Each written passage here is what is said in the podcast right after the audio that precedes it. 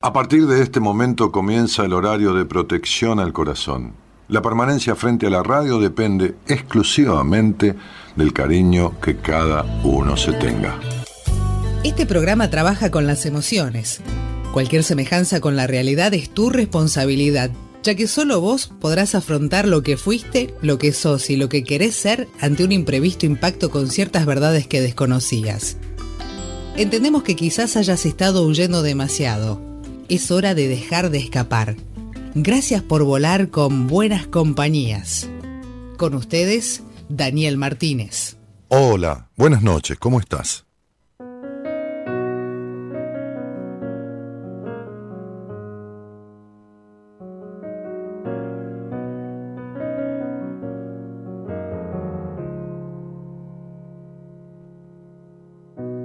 Tuve que aprender a sabes, con heridas graves y chichones. El alma no puede progresar, sabes, si el rencor le pisa los talones. Madurar es descubrir comprobar el milagro de la paz. Madurar es escuchar y comprender la verdad de los demás. Me he ido habituando a no culpar, ¿sabes? Por lo que a mí pasa,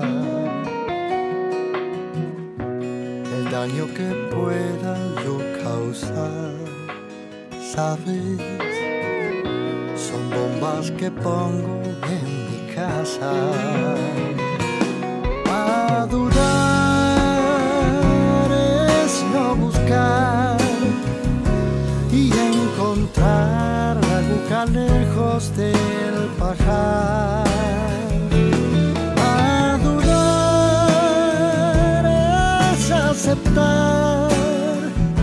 que es natural, no siempre vamos a acertar. Roque Narvaja abre la semana de buenas compañías con este tema que se llama Madurar.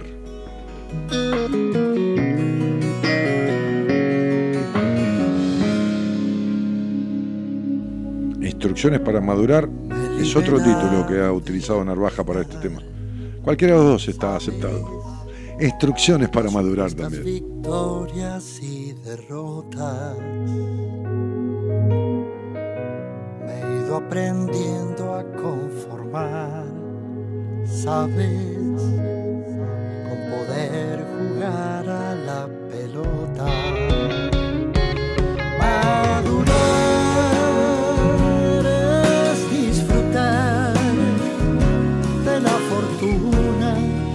se esconde la ciudad.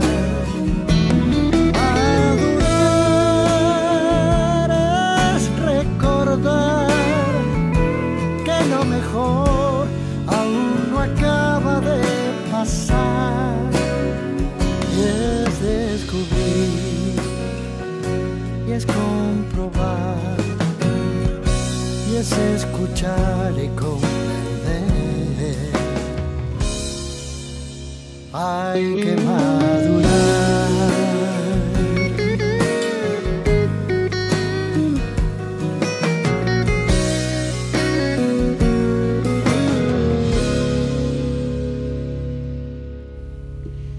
¿Ya está? Y bueno, ponelo así bajito, un poquito, dale, tampoco tan estricto. Eh, madurar, qué tema este, ¿no? Digo, qué tema que de alguna manera este, está visto como algo de, que tiene que ver con ser serio, ¿no? Madurar sería esta cosa de, de ser serio. Es un tipo maduro, ¿no? O sea, a veces se liga con la edad, ¿no? Un tipo maduro, digamos, lo que hoy sería un tipo que antes ya era grande o medio viejo, hace 60 años, un tipo de 40, 40 y pico de años era como grande, como, como ya, ya tercera edad. Un tipo de 40 años, 45 años, un tipo que entra en la madurez, de la edad. La madurez es una facultad que nace con todos y que no se produce con el paso del tiempo. Fíjense que eh, madurez viene de, una voz latina que es maturus y tiene que ver con, con, con, eh, que la expresión latina, eh, del latín, este, no latina, del latín, este, significa llegar a tiempo, este, en el momento oportuno, o, lo oportuno, o, llegar a tiempo, ¿no? Es un poco la, la cuestión de de lo que tiene que ver con el significado de esta palabra, ¿no? O en su momento oportuno, o llegar a tiempo, o, madrugar, o sea, como anticiparse a. Y está muy bien, porque la madurez es una facultad, como yo decía, que, nace con todos, es una posibilidad, ¿no? Este, y está en cada uno. No se es maduro porque pasan los años, ni de casualidad. Digo, no, no se es maduro por haber vivido experiencias. No, para nada. Se, es, se puede madurar aprovechando esas experiencias, utilizándolas.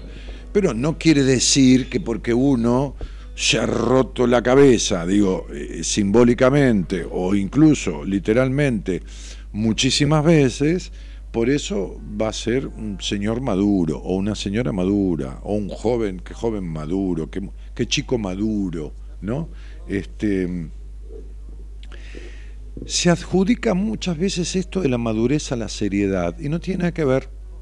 Fíjense que la palabra en el origen latín, incluso hay, yo había buscado otra acepción, que es una raíz indoeuropea, este, maun, maun, que significa bueno o también en su momento oportuno.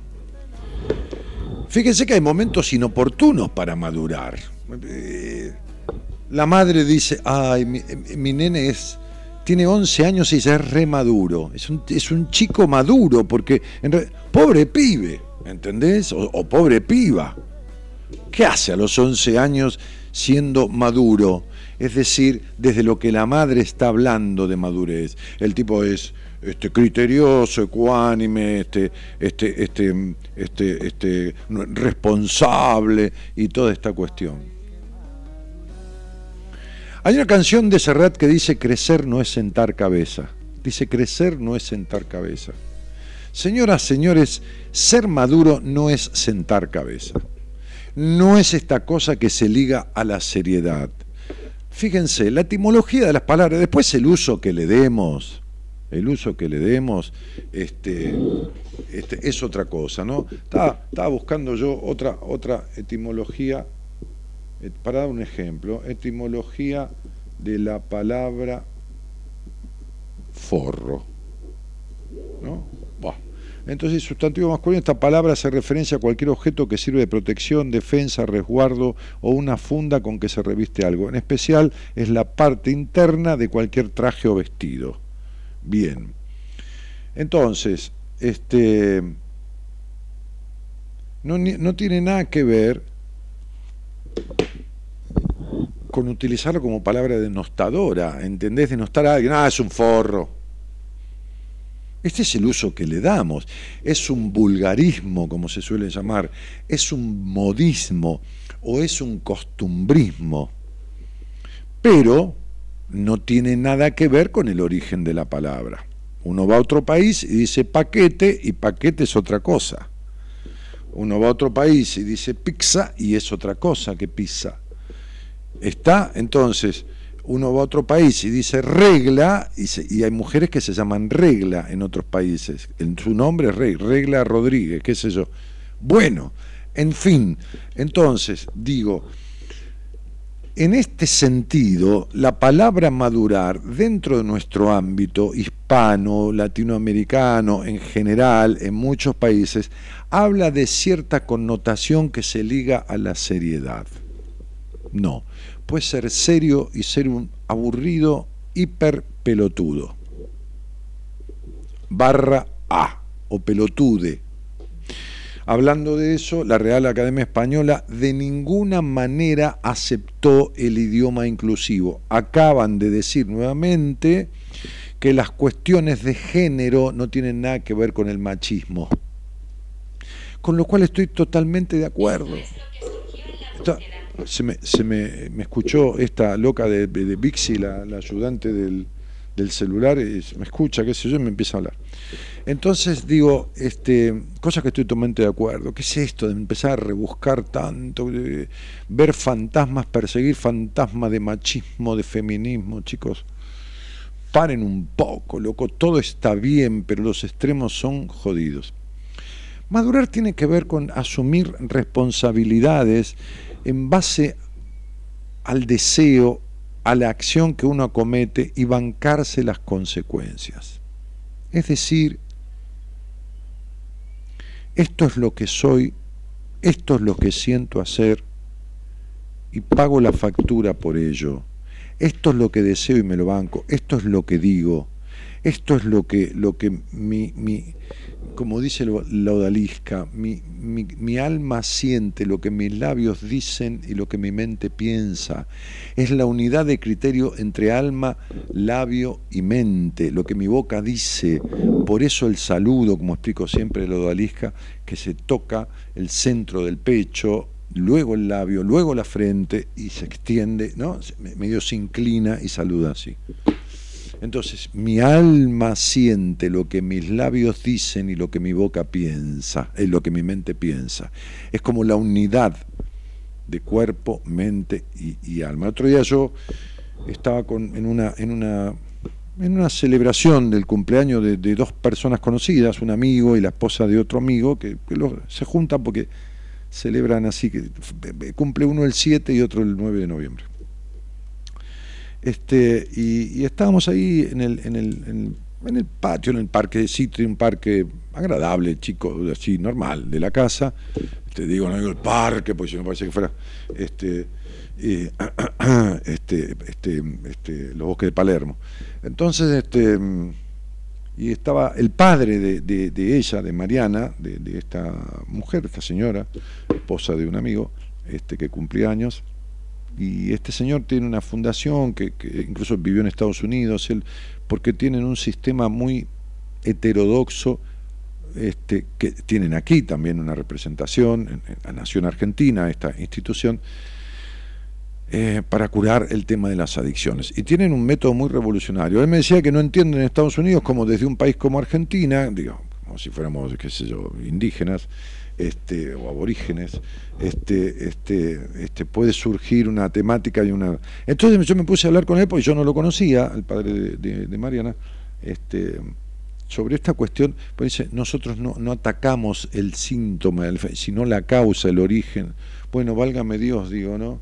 Por fin uno puede encontrar gente que las hay, pero muy pocas, con las cuales puede dialogar de igual a igual, y nos quedamos charlando un rato, ¿no? yo, yo le hablaba de, cómo son mis, mis formas de, de, encarar las afectaciones este, este, o, ciertas cuestiones de, las personas con, con la reiteración de, síntomas o, de, o, de, justamente de afectaciones que se ven a través de sus vínculos, de sus estados de ánimo y todo lo demás, que no tienen nada que ver con esta cuestión y que es inevitable que lo que florece en algún lugar, en una planta o en un árbol, como dice el poema Bernardes, viene de lo que tiene de enterrado.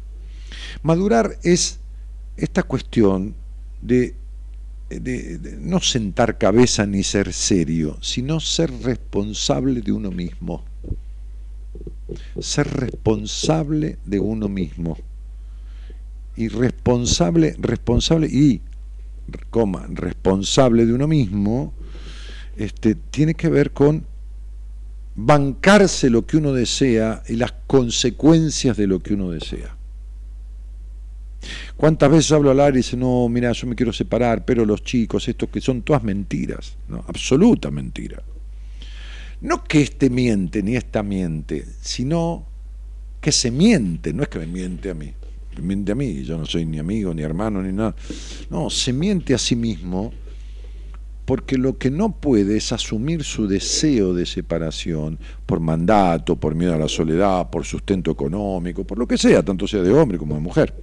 Hay muchos tipos que viven y sus mujeres ganan más que ellos o lo que fuera. Bueno, este, porque si algo daña a un niño es crecer en el desamor, si algo daña a un niño es crecer entre, entre, entre personas infelices. Entonces digo, madurar tiene que ver con esta cuestión de ir resolviendo las cosas como van sucediendo, no dejándose de lado y aguantándose las consecuencias, ¿no? Este, dice, es no buscar y encontrar la aguja lejos del pajar, ¿no? Estás buscando la aguja en el pajar, ¿no? Como ¿viste? Dale, dale, dale, no buscarla, ¿viste? Y encontrarla lejos de ahí, estas causalidades, ¿no? Hoy me decía una chica que estoy atendiendo, me decía, si yo te cuento, no sé si vos crees en estas cosas, me dice, ¿no? Lo tengo grabado el audio, ¿no? en, el celular de los pacientes.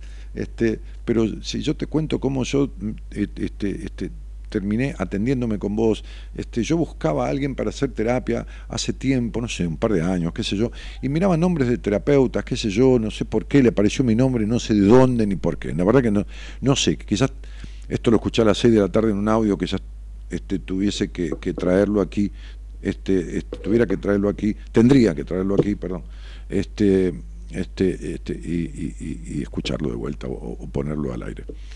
Eh, dice, pero, pero este, un día haciendo una meditación, la persona que me hacía la meditación, este, como muy perceptiva, me dijo, ah, porque yo dije, no, pero a mí me gustaría hacer terapia con este señor, por mí, no sé, creo que ni me había escuchado, no sé, eh, me conoció, no sé a través de qué.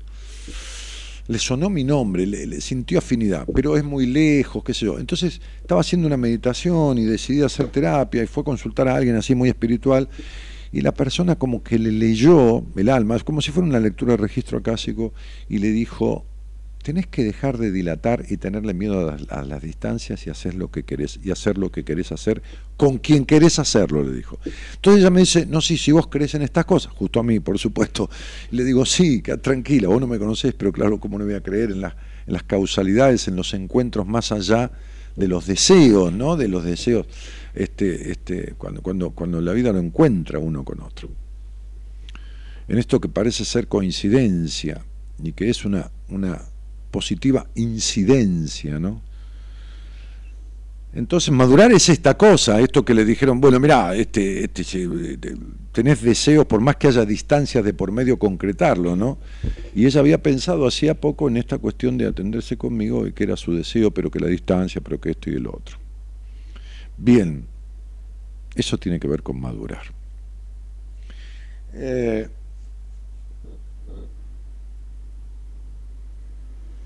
es esta cuestión de la consecución entre la idea, el pensamiento, la acción y la concreción y el aguantar los resultados, las consecuencias de los resultados el bancarse las consecuencias de la decisión que uno toma. Nadie dice que uno no le bronca el resultado, que se ponga un poco triste o que se ponga alegre, o nadie está diciendo nada. Las emociones están para sentirlas. Pero madurar, estoy hablando que no tiene nada que ver con la emoción que produzca el resultado de la acción, tiene que ver con la acción. Tiene que ver con poner de acuerdo el deseo con la acción con el criterio lógico, si tiene ganas de ver cómo que resulta tirarse un décimo piso, me parece que no está buena la idea. Dentro está, estamos hablando eh, con cierta lógica, con cierto sentido común. Bien, vamos a hacer un pequeño juego, un pequeño juego que tiene que ver con una historia, hablando de madurar, por ahí, con una historia este, muy de Oriente, que quizás algunas personas que me escuchan la han escuchado, porque alguna vez lo he contado, pero nunca hice una tareita con esta cuestión, ¿no? Este, que, tiene que ver con, un, cuento, un relato, eh, para que ustedes de alguna forma me den una devolución. El otro día yo lo hacía hice este trabajito con mis pacientes. Ustedes saben que yo tengo mucha interacción, tengo mi listado de pacientes en el WhatsApp, que, con una lista de difusión, y entonces les mando una placa con una frase, les mando un, qué sé yo, un test, les mando un, un cuento así para que me den una devolución.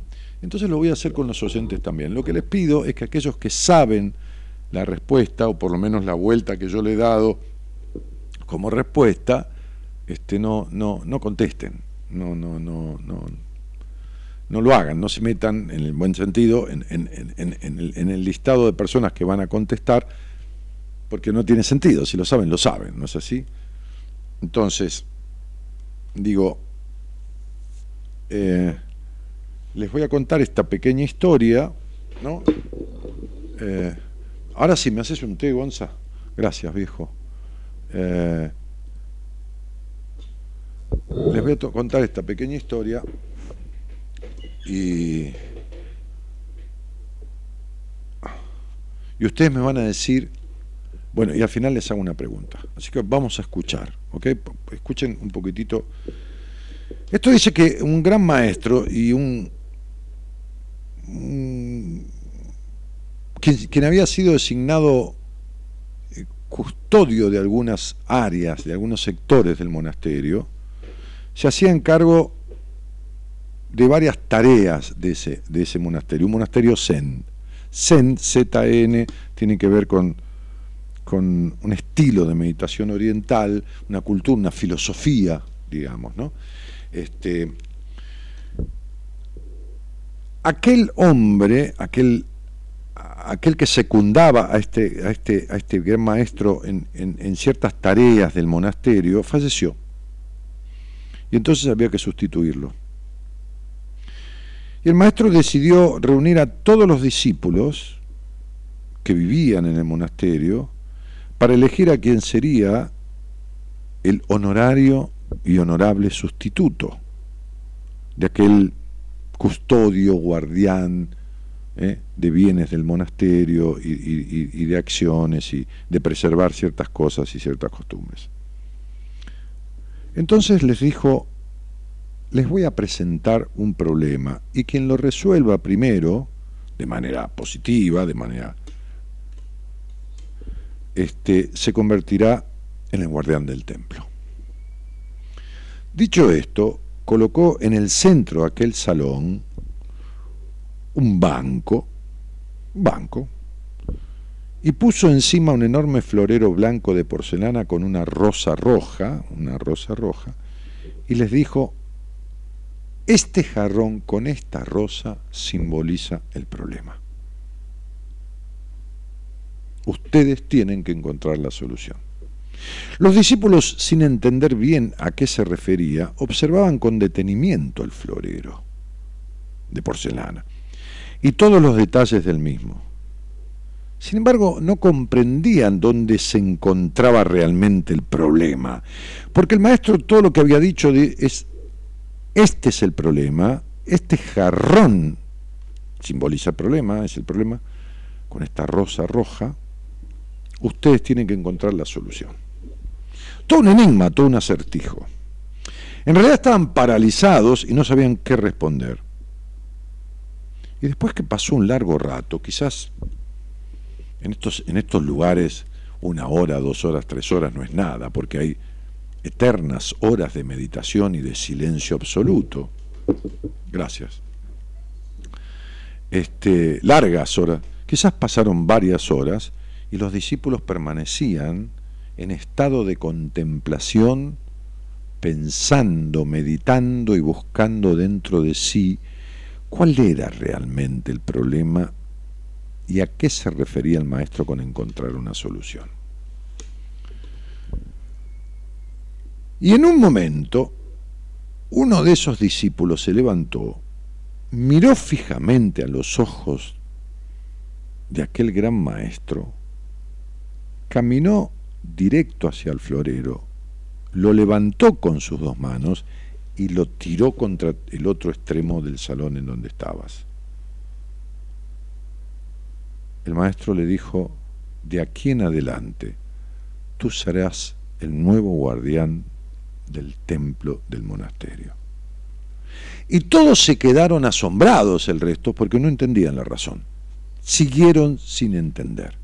Por supuesto que después aquel gran maestro les explicó el desenlace de esta cuestión.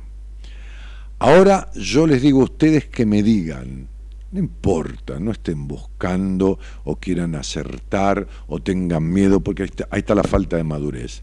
De no, a ver si digo algo que es ridículo, ¿no? Este, que esto, que lo. Yo tuve muchas respuestas del listado de pacientes, muy diferentes. Algunas coincidieron, dos o tres, pero todas las demás eran diferentes, con diferentes interpretaciones.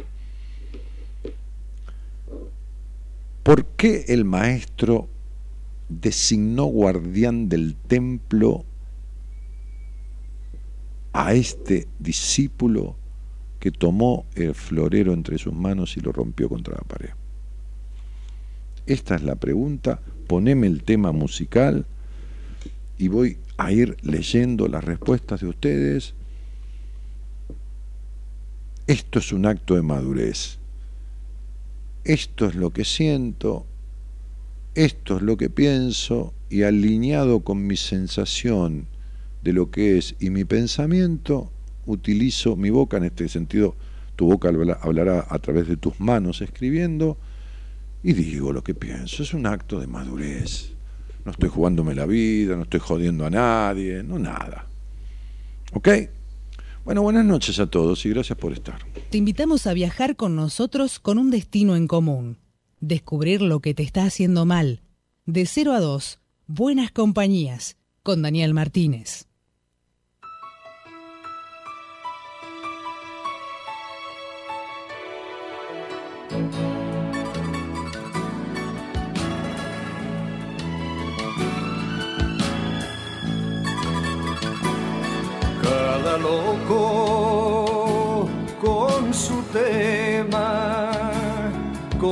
Contra gustos no hay disputa. Artefactos, bestias, hombres y mujeres, cada uno es como es, cada quien es cada cual. Baja las escaleras como quiere, pero puestos a escoger, soy partidario de las voces de la calle, más que del diccionario. Me privan más los barrios que el centro de la ciudad y los artesanos más que la factoría. La razón que la fuerza, el instinto que la urbanidad y un siux más que el séptimo de caballería. Prefiero los caminos a las fronteras una mariposa al Rockefeller Center y alfarero de Cap de Pera. Al vigía de Occidente prefiero querer a poder palpar. Bueno, Mirta Alicia Sardot dice que elegante, ¿no? Angélica Pichimil dice buenas noches, yo te escucho a través de Ecomedios. Muy bien, es la aplicación de la radio. Dice ahí, dice la parte, ¿no? Dijo. A ver.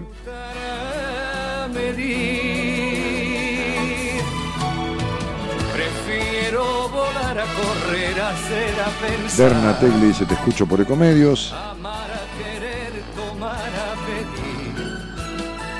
Antes que nada soy. Luis dice que, hola Daniel, qué pintusa, papá. Antes que nada, soy partidario de vivir, dice el Nano Serrat. Daniel, buena semana, dice Anabela Velázquez, buena semana para todos, digo yo.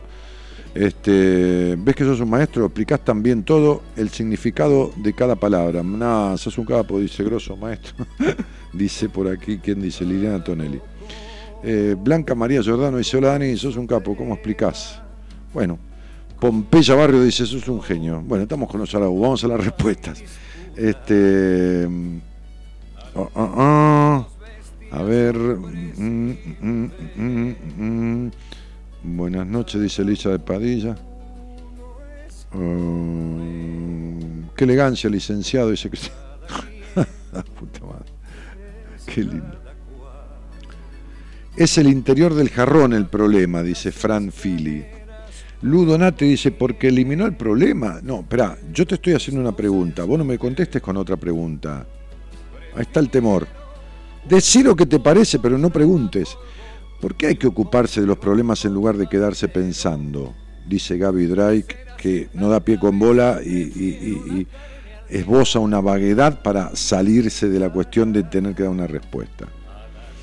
Este, para mí que al quitar el florero solucionó el problema, accionó, no pensó demasiado, dice Segos. Porque transformó el problema, dice Viviana Díaz. ¿En qué lo transformó Viviana? Mirta Rebufo dice, porque es el único que hizo algo. Podría haber matado al maestro también. Estela Maris Hernández dice, lo que molestaba era el jarrón.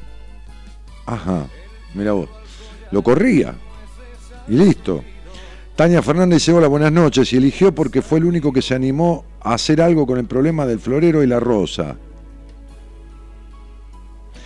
Solo la acción, o sea que si lo hubiera envuelto, lo hubiera elegido igual. Por él, ¿no? Puede ser. Eh, porque para el maestro ese jarrón era el problema, entonces el discípulo se hizo cargo y lo destrozó, lo exterminó al problema, dice Liliana Tonelli. Miriam Marozoni dice, porque arrojó el problema, lo sacó de una, sin vueltas. Noelia Dato dice, hola, creo que de esa forma se deshizo del problema. Siri Pérez Correa dice, qué buen tema. Ah, el tema de Serrat. Porque no se quedó mirando o esperando la solución, dice Marisa Núñez, lo resolvió sin pensar. ¿Cómo sin pensar? Estuvo pensando como tres horas. ¿Está? Dale.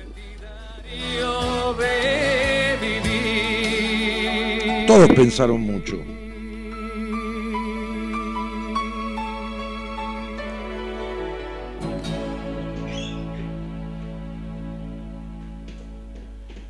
Bueno, eh, porque hizo algo con el jarrón. Podría haber pintado el jarrón de negro, qué sé yo. También, por ahí lo nombraba tutor o guardián, por haber pintado el jarrón de negro. O lo, hubieran vuelto en celofán. Este, o con papel film, pero no, no existe. Eh, buenas noches, porque decidió transformar la situación, dice Silvia Raquel Burquet Miotelo. Transformar la situación, ¿cómo la transformó? ¿En qué la transformó? Cuchito Laní dice, porque el discípulo usó el florero como un arma para defender a su maestro. ¿Defenderlo de qué? Si el maestro no atacaba a nadie, Cuchito. Antonella Barros dice, porque el problema era que ese jarrón con la flor era perfecta y al tirarlo y romper, eso era la solución. Ah, el problema era la perfección. Mm. Saludo Coronel Suárez, de, Cos Suárez, de Sidi Suárez, México, dice Luis Alberto Medina. Bueno, hermanito mexicano, saludos.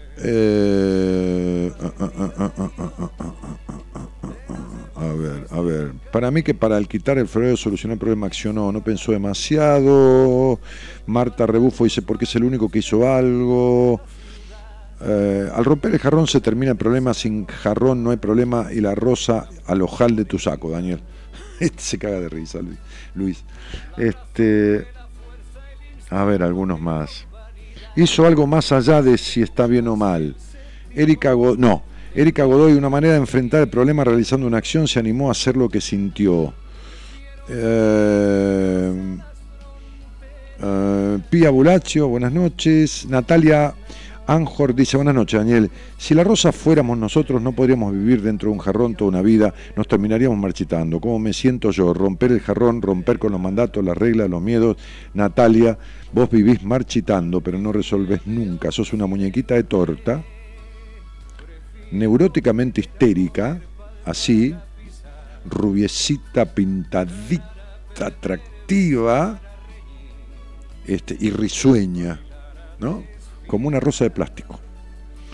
Eh, Alejandra Córsico dice hola, hola. Mari Zag dice, porque fue el único que se animó a accionar siguiendo sus convicciones y arriesgándose las consecuencias más allá de la opinión de los otros. Está bien, pero no es la razón. María Valle Barneche, juez, dice, el que sabía tomar cualquier tipo de iniciativa es lo que él sentía y no hay mejor cosa que saber tomar iniciativa. Podría haber matado al maestro, a todos los discípulos. Hay tipos que agarran un revólver en Estados Unidos y matan a ocho compañeros, eso es tomar la iniciativa. Buenas noches, Daniel. Soy Marila Rosario. Creo que el discípulo piensa que puede ser lo que no estaba en su momento, que puede ser algo nuevo, un cambio, abrazo enorme. También me gustaría ser ese discípulo, tirar todo, cambiar. Espero poder hablar con vos y aprender a ser mejor. No. Aprender a ser mejor significa que ya estás siendo bien. No. Mejor es mejorar, mejorar de lo bueno. Si yo estoy bien, puedo estar mejor. Vos bien no estás. Así que no puedes pasar de mal a, mejor. Eh, muy bien. Bueno. A ver. Vane Pacheco dice, ¿por qué es algo material la rosa del jarrón? Para custodiar el templo no es necesario la importancia de lo material. Sol Acuña dice, Dani, ¿cómo estás? No llegué... ¿A dónde no llegaste, Sol? No llegué a escuchar el encabezado, pero por lo que escucho es la actitud que tomó frente al problema, no sabiendo del tema. Jaja. Sol se manda y ella dice, bueno, yo me mando y lo digo, está muy bien. Mirta Jujuy dice, porque en conjunto estaban mal y deshaciéndose de uno lucía mejor. Ah, como que la rosa con el, con el, eh, no pegaba, no armonizaba la rosa roja con el jarrón. Entonces el tipo dijo, bueno, esto no pega, más vale lo rompo. Se decidió por primera vez a tomar una decisión. Fue una decisión porque un objeto no iba a impedir algo que les interrumpiera hacer sus funciones. No, no, no. Bueno, corta la música. A ver, prestemos atención. Hay tres o cuatro personas que dieron la, la respuesta correcta. El maestro dijo, esto es un problema. Puede ser el jarrón, el celular, el libro, podía ser una taza, una botella, la rosa sola, un calzoncillo, una camisa, un auricular, cualquier cosa. Dijo, esto es un problema, simboliza un problema. Puso una rosa con un jarrón. Muy bien, ¿cuál es la solución? ¿Qué sucede la mayoría del tiempo en la vida? Que las personas están ante un problema, no una circunstancia coyuntural, un problema, algo que se constituye en un problema. ¿Qué hacíamos en, matemáticas? Bueno, tomen apunte, vamos a resolver un problema. Tú te dictaba toda una cuestión, había que pensar, elaborar, hasta encontrar la solución del problema. Hay personas que están frente a un problema hace dos, tres, cinco, cuatro, seis, ocho meses, diez meses, un año, dos años, tres años, y se la pasan mascullando, rumiando, dilatando esto, lo otro, y se ponen frente al problema que era el jarrón. El jarrón simbolizaba el problema. No era un problema el jarrón. Era un símbolo. Dijo, esto representa un problema. Y hay personas que se la pasan frente a un problema real, días, meses, que no es nada, y muchas veces años, añares, y no rompen con el problema. Cuando el joven se paró y tomó el jarrón y lo rompió, ¿cuál es la, solución ante un problema? Romper el problema, destruir el problema, aniquilar el problema. ¿Se entiende? ¿Se entiende? A ver, si el problema es una persona con la que estás, no hay que aniquilarlo, no hay que matarlo, hay que romper el vínculo, destruir el vínculo en el mejor sentido de la palabra y chau hasta luego que te garúe finito y que te cure Lola. Lola era una curandera, la frase viene de una curandera, de la cual una bisabuela mía era asistente de ella. Cuando se murió Lola, la bisabuela, bisabuela o vice, que recontra tatarabuela, no me acuerdo, creo que era o no, tía de mi abuela o abuela de mi abuela, qué sé yo, este, se quedó con todos los poderes curanderiles de la, de la, de la vieja Lola. Por eso la frase anda que te cure Lola. Bien, una famosa curandera. Bueno. Entonces, este, este, esta es la cuestión. Una paciente me dijo, porque liberó a la rosa del encierro, como alguien dijo, porque la rosa representa nuestro encierro, en el, como está encerrada ella. Fíjate cómo no están mal las respuestas, pero, pero hay proyección de cada uno en la respuesta. Es loco, ¿no? ¿Cuántas personas hay mirando este programa? Bueno, o escuchándolo sobre todo, porque son algunos los que miran a través de la, de, la eh, eh, del Facebook o de, la, mm, YouTube, de la radio o, de, o, de, la aplicación de comedios, y muchos otros se escuchan por la, por la frecuencia radial, AM1220, que están frente a un problema hace muchísimo tiempo y creen que la solución es esquivarlo, darle la vuelta, barrerlo abajo la almohada, este, quedarse pensando años, no pedir ayuda, lo que fuera, ¿no? Fíjense que si, si tuvieran una, una, qué sé yo, una rotura de un caño de la casa, ¿no? Imagínense que se rompe un caño del desagote atmosférico y se le llena la casa de mierda, ¿no? Imagínense cuánto estarían esperando para llamar a alguien que se lo arregle. bueno, muchas personas tienen la vida llena de mierda por, por una cuestión que tienen obstáculo parado, detenido o taponado en su vida y se quedan ahí. El tipo lo nombra guardián porque el, discípulo se levanta y a esto que simboliz representaba un problema, lo destruyó. Maqué rosa ni maqué jarrón. Si hubiera sido un libro, lo hubiera roto en pedazos. ¿Está? Si hubiera sido qué sé yo qué, una botella, lo hubiera roto también es lo que simboliza la acción, ¿está? Lo, que, lo que viene con, esta cuestión, ¿no? Este, aquí está el problema, dijo. Esto es el problema. ¿Qué hacemos con él? Listo, chao, hasta luego. ¿Qué se puede hacer con él? Lo rompió, lo eliminó.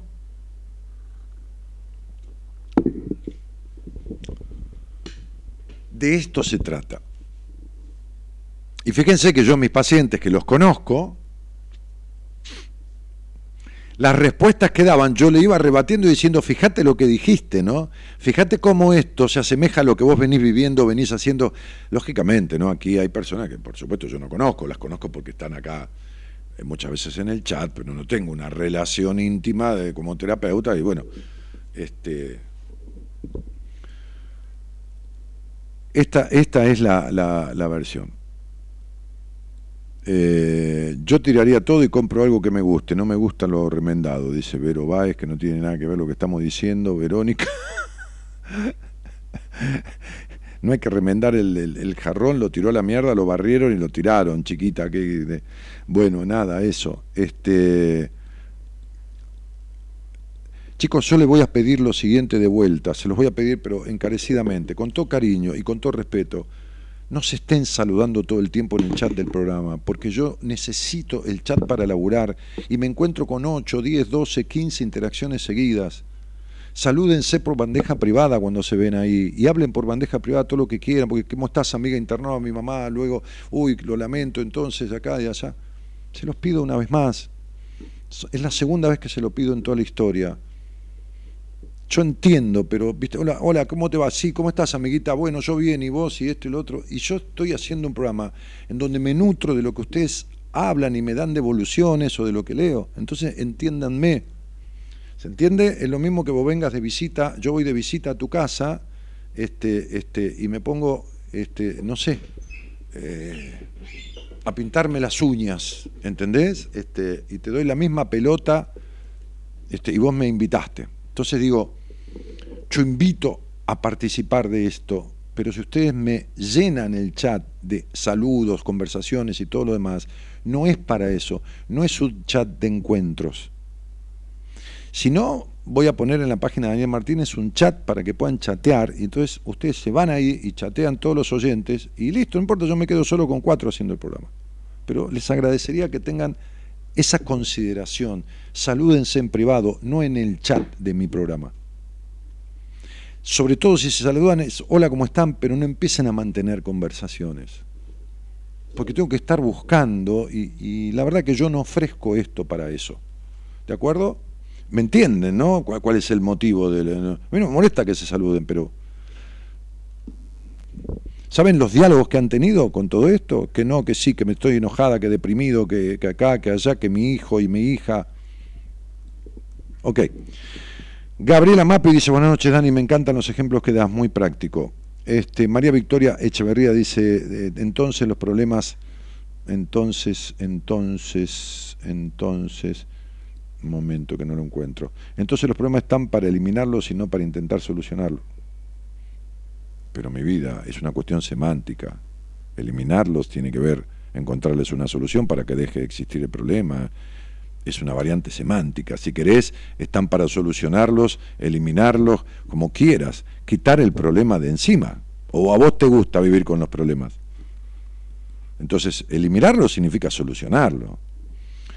Eh, María del Valle Berneche dice, gracias, lo estaba por decir. Bueno, este, entonces te dice, hola querida, bien, besitos, y entonces, bueno, bárbaro, está bien.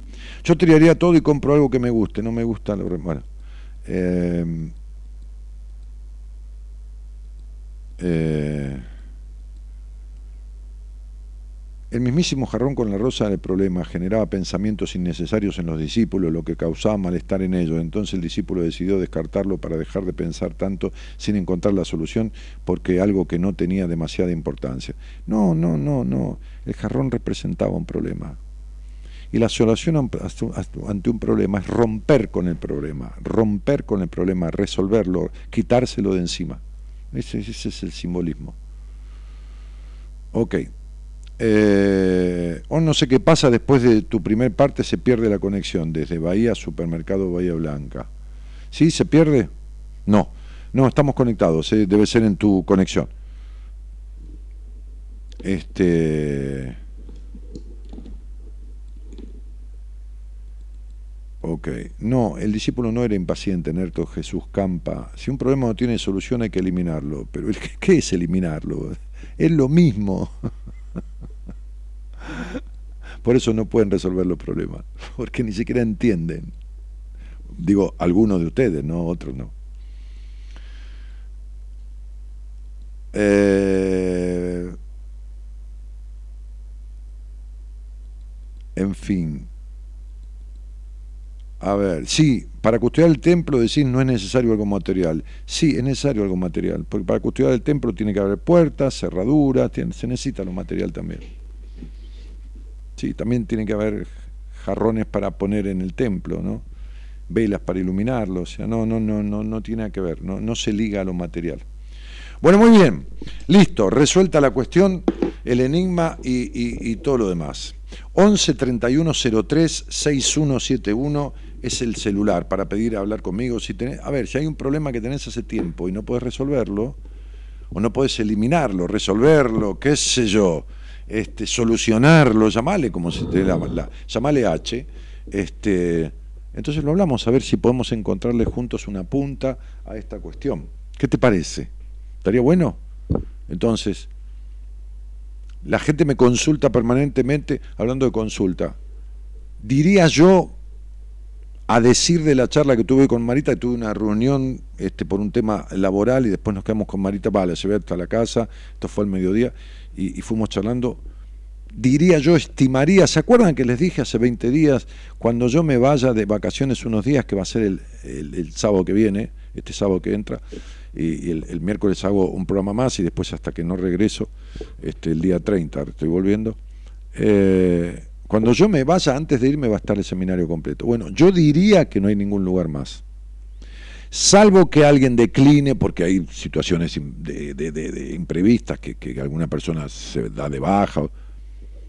Creo, creo, por lo que había stand-by, que le iban a confirmar a Marita durante el día de hoy y mañana, que no hay más lugar un mes antes del seminario de diciembre. están todos los lugares tomados. A lo mejor si alguien quiere escribirle, a Marita, este, entra en la página web mía, danielmartinez.com.ar, www.danielmartinez.com.ar, le manda un mensaje, Marita, todavía está en el lugar, o si hay un lugar, me, puedes avisar que, que, si alguien se de baja, qué sé yo, no sé. Pero, pero si le confirmaban las tres personas que estaban en stand-by ahí para, para confirmarle hoy, no quedan lugares. Eh, como veía venir el ritmo del, seminario y la gente que se anotaba y tantas solicitudes, yo supuse que un mes antes ya no iba a haber más lugar. Bueno, hablamos con quien quiera charlar conmigo. Si no, llamás al, al, teléfono fijo de Gonzalo, que es el, el 11 43 25 12 20. ¿Está bien, Gerardo? 11 43 25 12 20. Es el teléfono de Gonzalo, sí. De Gonzalo eh, cuando está en producción, no es, el, no es el particular. Gonzalo me pidió que diera el particular al aire, pero no, no, aunque no queda bien. Este, así que, eh, y charlamos un poco, ¿cuál es tu problema? ¿Cuál es un problema que no podés resolver? Que no podés solucionar, no podés romper con él, ¿no? Resolverlo, eliminar el problema, quitarlo de tu vida. Quitarlo, que pase a ser un recuerdo por ahí, eh, que quede ahí en los recuerdos. Olvidarse de algo es imposible, prácticamente imposible. Este, este, entonces, digo, que deje de ser un problema, de esto se trata, ¿no? ¿Cuál es? Bueno, llamame y lo charlamos. ¿Qué te parece? ¿De acuerdo? Mateo, ¿cómo te va? Buenas noches. Aquí hay, justamente estaba diciendo y alguien llamó. Dale, genial. Hola, buenas noches, Dani. Buenas noches a toda tu audiencia. Muchas gracias, querido. Igualmente para vos. Este, ¿De dónde sos? Soy de Neuquén. Vivo en Neuquén Capital. Hace unos 14 años, camino a los 15, pero soy nacido de Buenos Aires. Ah, ¿y qué te llevó a Neuquén hace 14 años?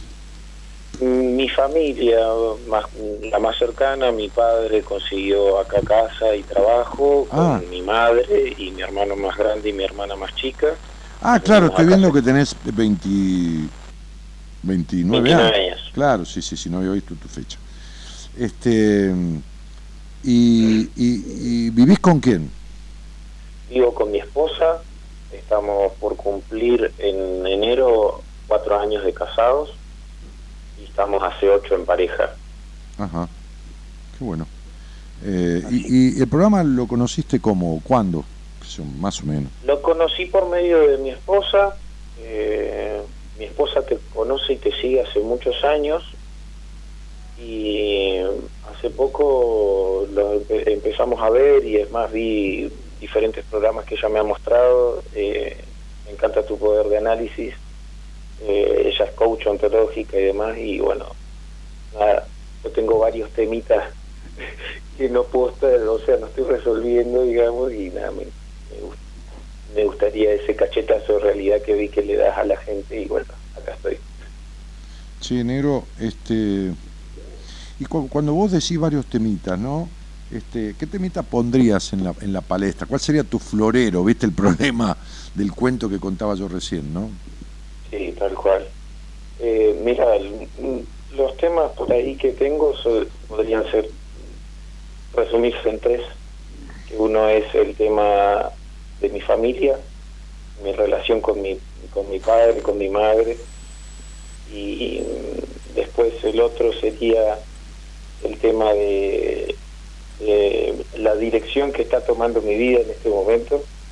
¿La dirección que está tomando tu vida o la dirección que vos le estás dando a tu vida que por ahí va en sentido diferente al que querrías que tenga? Porque tu vida no toma una dirección, digo, el auto no toma una dirección, salvo que se le rompa la, la barra de dirección, va para donde vos lo estás llevando.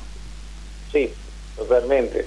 Eh, sí, también, o sea, eso, pero eh, también siento como esa, esa contradicción por ahí adentro de lo que yo quería y bueno, y ahora estoy direccionando eso, esa, eso, digamos, esa manera de ganarme la vida o esa pasión que yo tenía, por ejemplo, en el caso de, este, de los autos de carrera y demás, lo estoy direccionando a la música, que es otra cosa que me gusta, pero bueno, estoy ahí Pero pará, ¿qué, qué tiene que ver, Gonza? ¿Qué tiene que ver el tema de, de ganarte la vida con la pasión de la música? ¿Vos te ganabas la vida con los autos de carrera? No entendí eso. Porque justo pasó un avión y tengo una ventana abierta del estudio. Gonzalo, eh, repetime eso.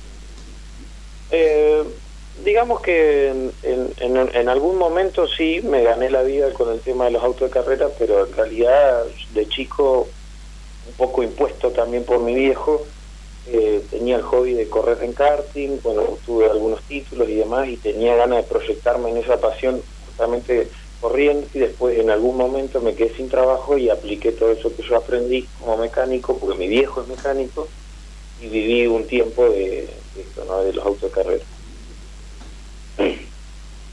Y después el tercer tema sería la relación con mi esposa.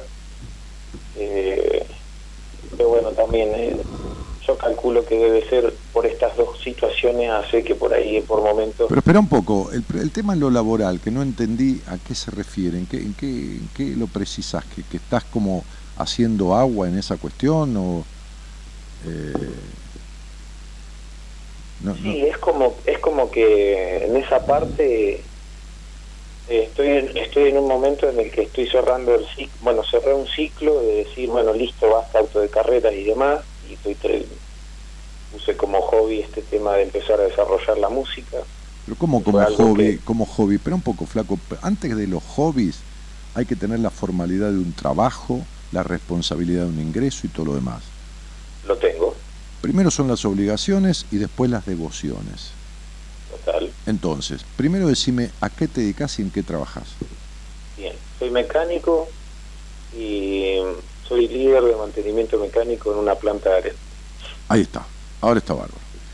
Y el hobby de la música es un hobby que tiene que ver con juntarte con un par de muchachos y tocar, o qué sé yo, no importa, aunque sea profesional. estoy aprendiendo canto y a tocar piano. Muy bien, me parece bárbaro aprendiendo canto y a tocar piano, con un profesor, con alguien. Con un profesor, exacto. Bueno, me alegro. Eh, pero eso es una parte lúdica. Eso no es ningún problema. Primer problema, me dijiste, la familia. Sí. Faltó mucha protección emocional de tu padre en tu infancia. Y tu padre ha sido una gran decepción en tu vida, en tu infancia. Ha significado una decepción importante. El punto es, ¿por qué crees que esa decepción se implantó, se, se sucedió en vos? Y, mm, yo creo que es la, un poco la relación que tenía con él, porque el único momento feliz que teníamos lindo era, era en las carreras, cuando obtenía buenos resultados. Sí, está bien, pero ¿por qué? ¿Por qué? ¿En los otros momentos a qué se referían? ¿Por qué no eran agradables? porque yo siempre quise alguna demostración de cariño, como un abrazo o algo, no lo que yo lo iba a abrazar o algo, qué problema tenés y después, bueno, me, me hartaba palo, vamos a ser sinceros. bueno, ahí está, bueno, entonces, y vamos a ser sinceros, si no cagamos, ¿me entendés? entonces, entonces, entonces, claro, entonces digo, este, este, ¿y cuál es el problema que tenés con tu familia hoy? Que no me, que no tengo relación yo desde mi lado, a pesar de todas las situaciones que han pasado y que mi viejo, es más, tuve un accidente un poco grave hace, hace un año y fue justo una, una semana antes del accidente, mi viejo, ya con 28 años y demás, eh, nos, me, encontró en un lugar justamente, en un taller de, de, de carreras con mi amigo, que lo considero como un padre, porque tiene la, más o menos la edad de mi viejo, eh, nada, le, dije algo, se molestó y automáticamente empezó a las trompadas y demás, y yo lo único que hice con me contuve. ¿Y a la semana tuviste un accidente de qué? ¿Automovilístico o, No, en mi trabajo, literal en mi trabajo. ¿En tu trabajo sobre qué? ¿Sobre una de tus manos, la pierna, qué cosa? Es en mi mano izquierda. Tu mano izquierda. Y bueno, y la cuestión que bueno, yo en ese momento nada, contuve esa ira o esa violencia porque nada, me imaginé reventándole la cabeza a mi viejo y bueno, después me sentí muy culpable con mi cabeza dispersa y me llevó a esta situación. Eh, sí, no sabemos. Pero el punto es, con quien no se puede mantener una relación, no se puede.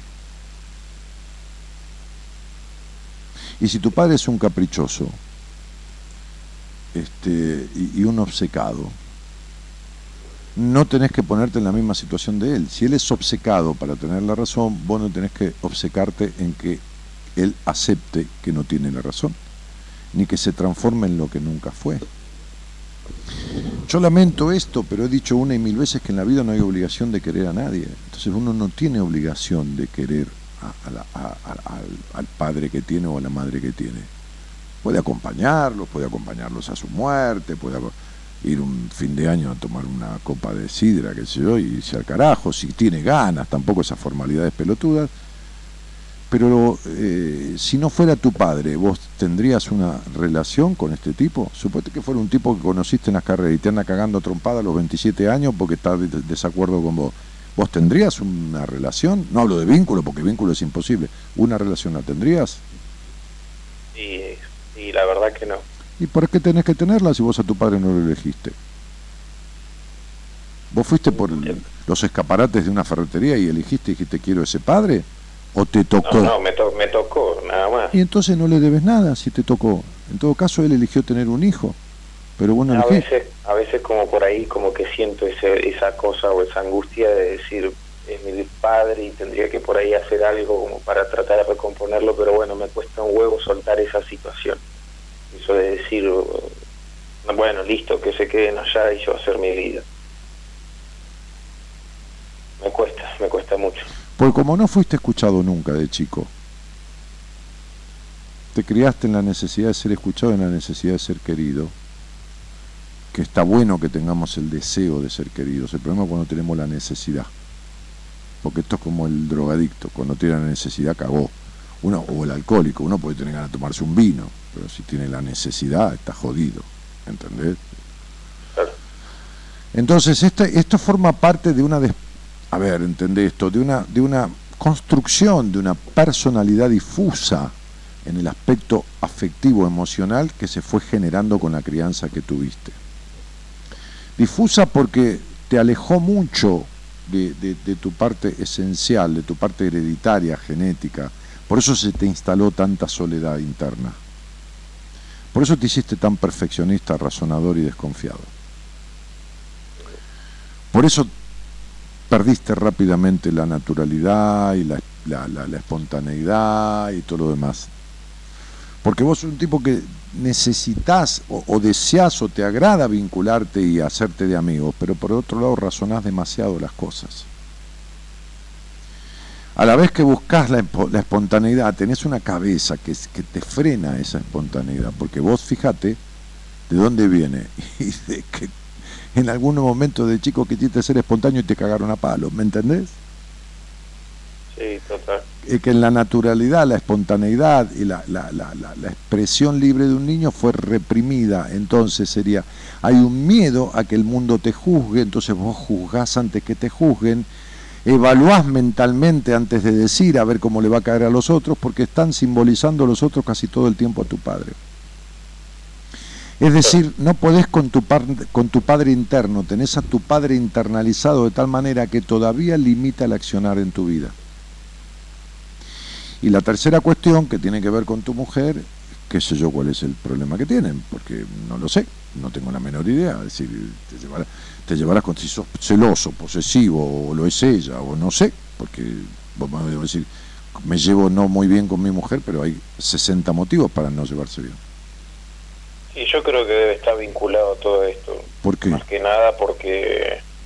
no, y porque, por ejemplo, lo que me sucede es que eh, yo creo que, creo, no sé, vos me, vos sabrás decir, No, no, yo también creo. Tengo, tengo, arranques, tengo arranques, por ejemplo, que antes no los tenía. ¿De ira? Tengo sí. Y bueno, pero porque dentro de toda víctima hay un victimario.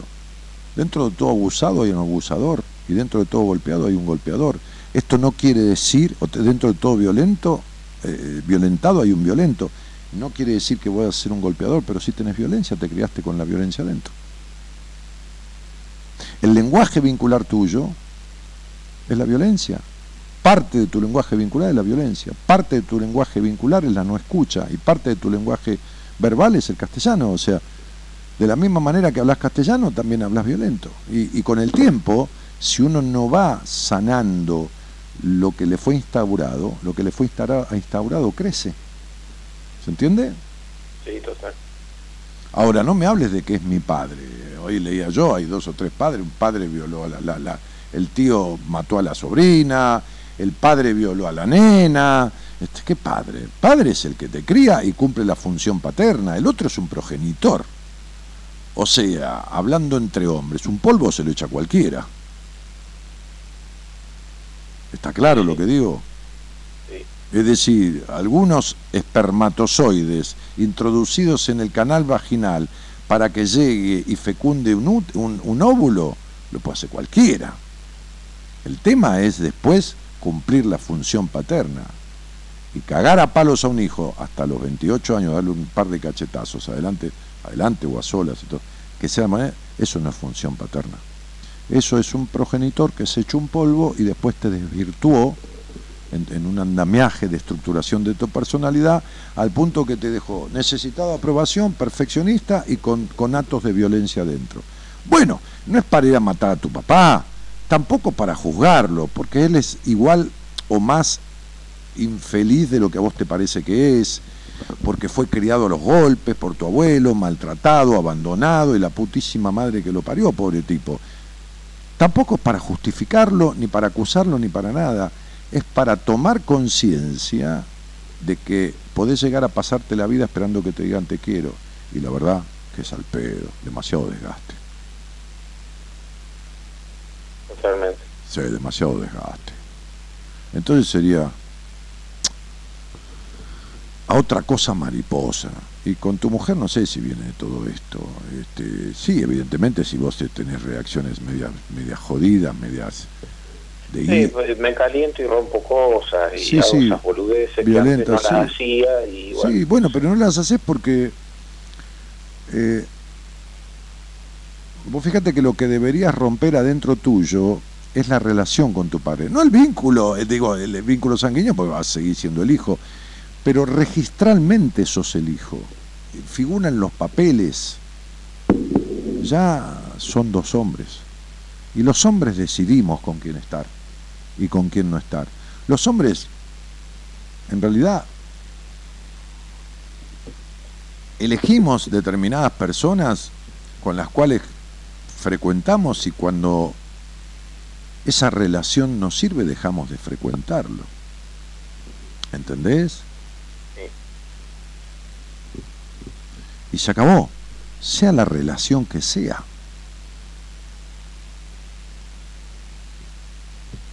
Y te lo digo, porque lo, he vivido, no, no con mi viejo ni con mi vieja, pero he vivido.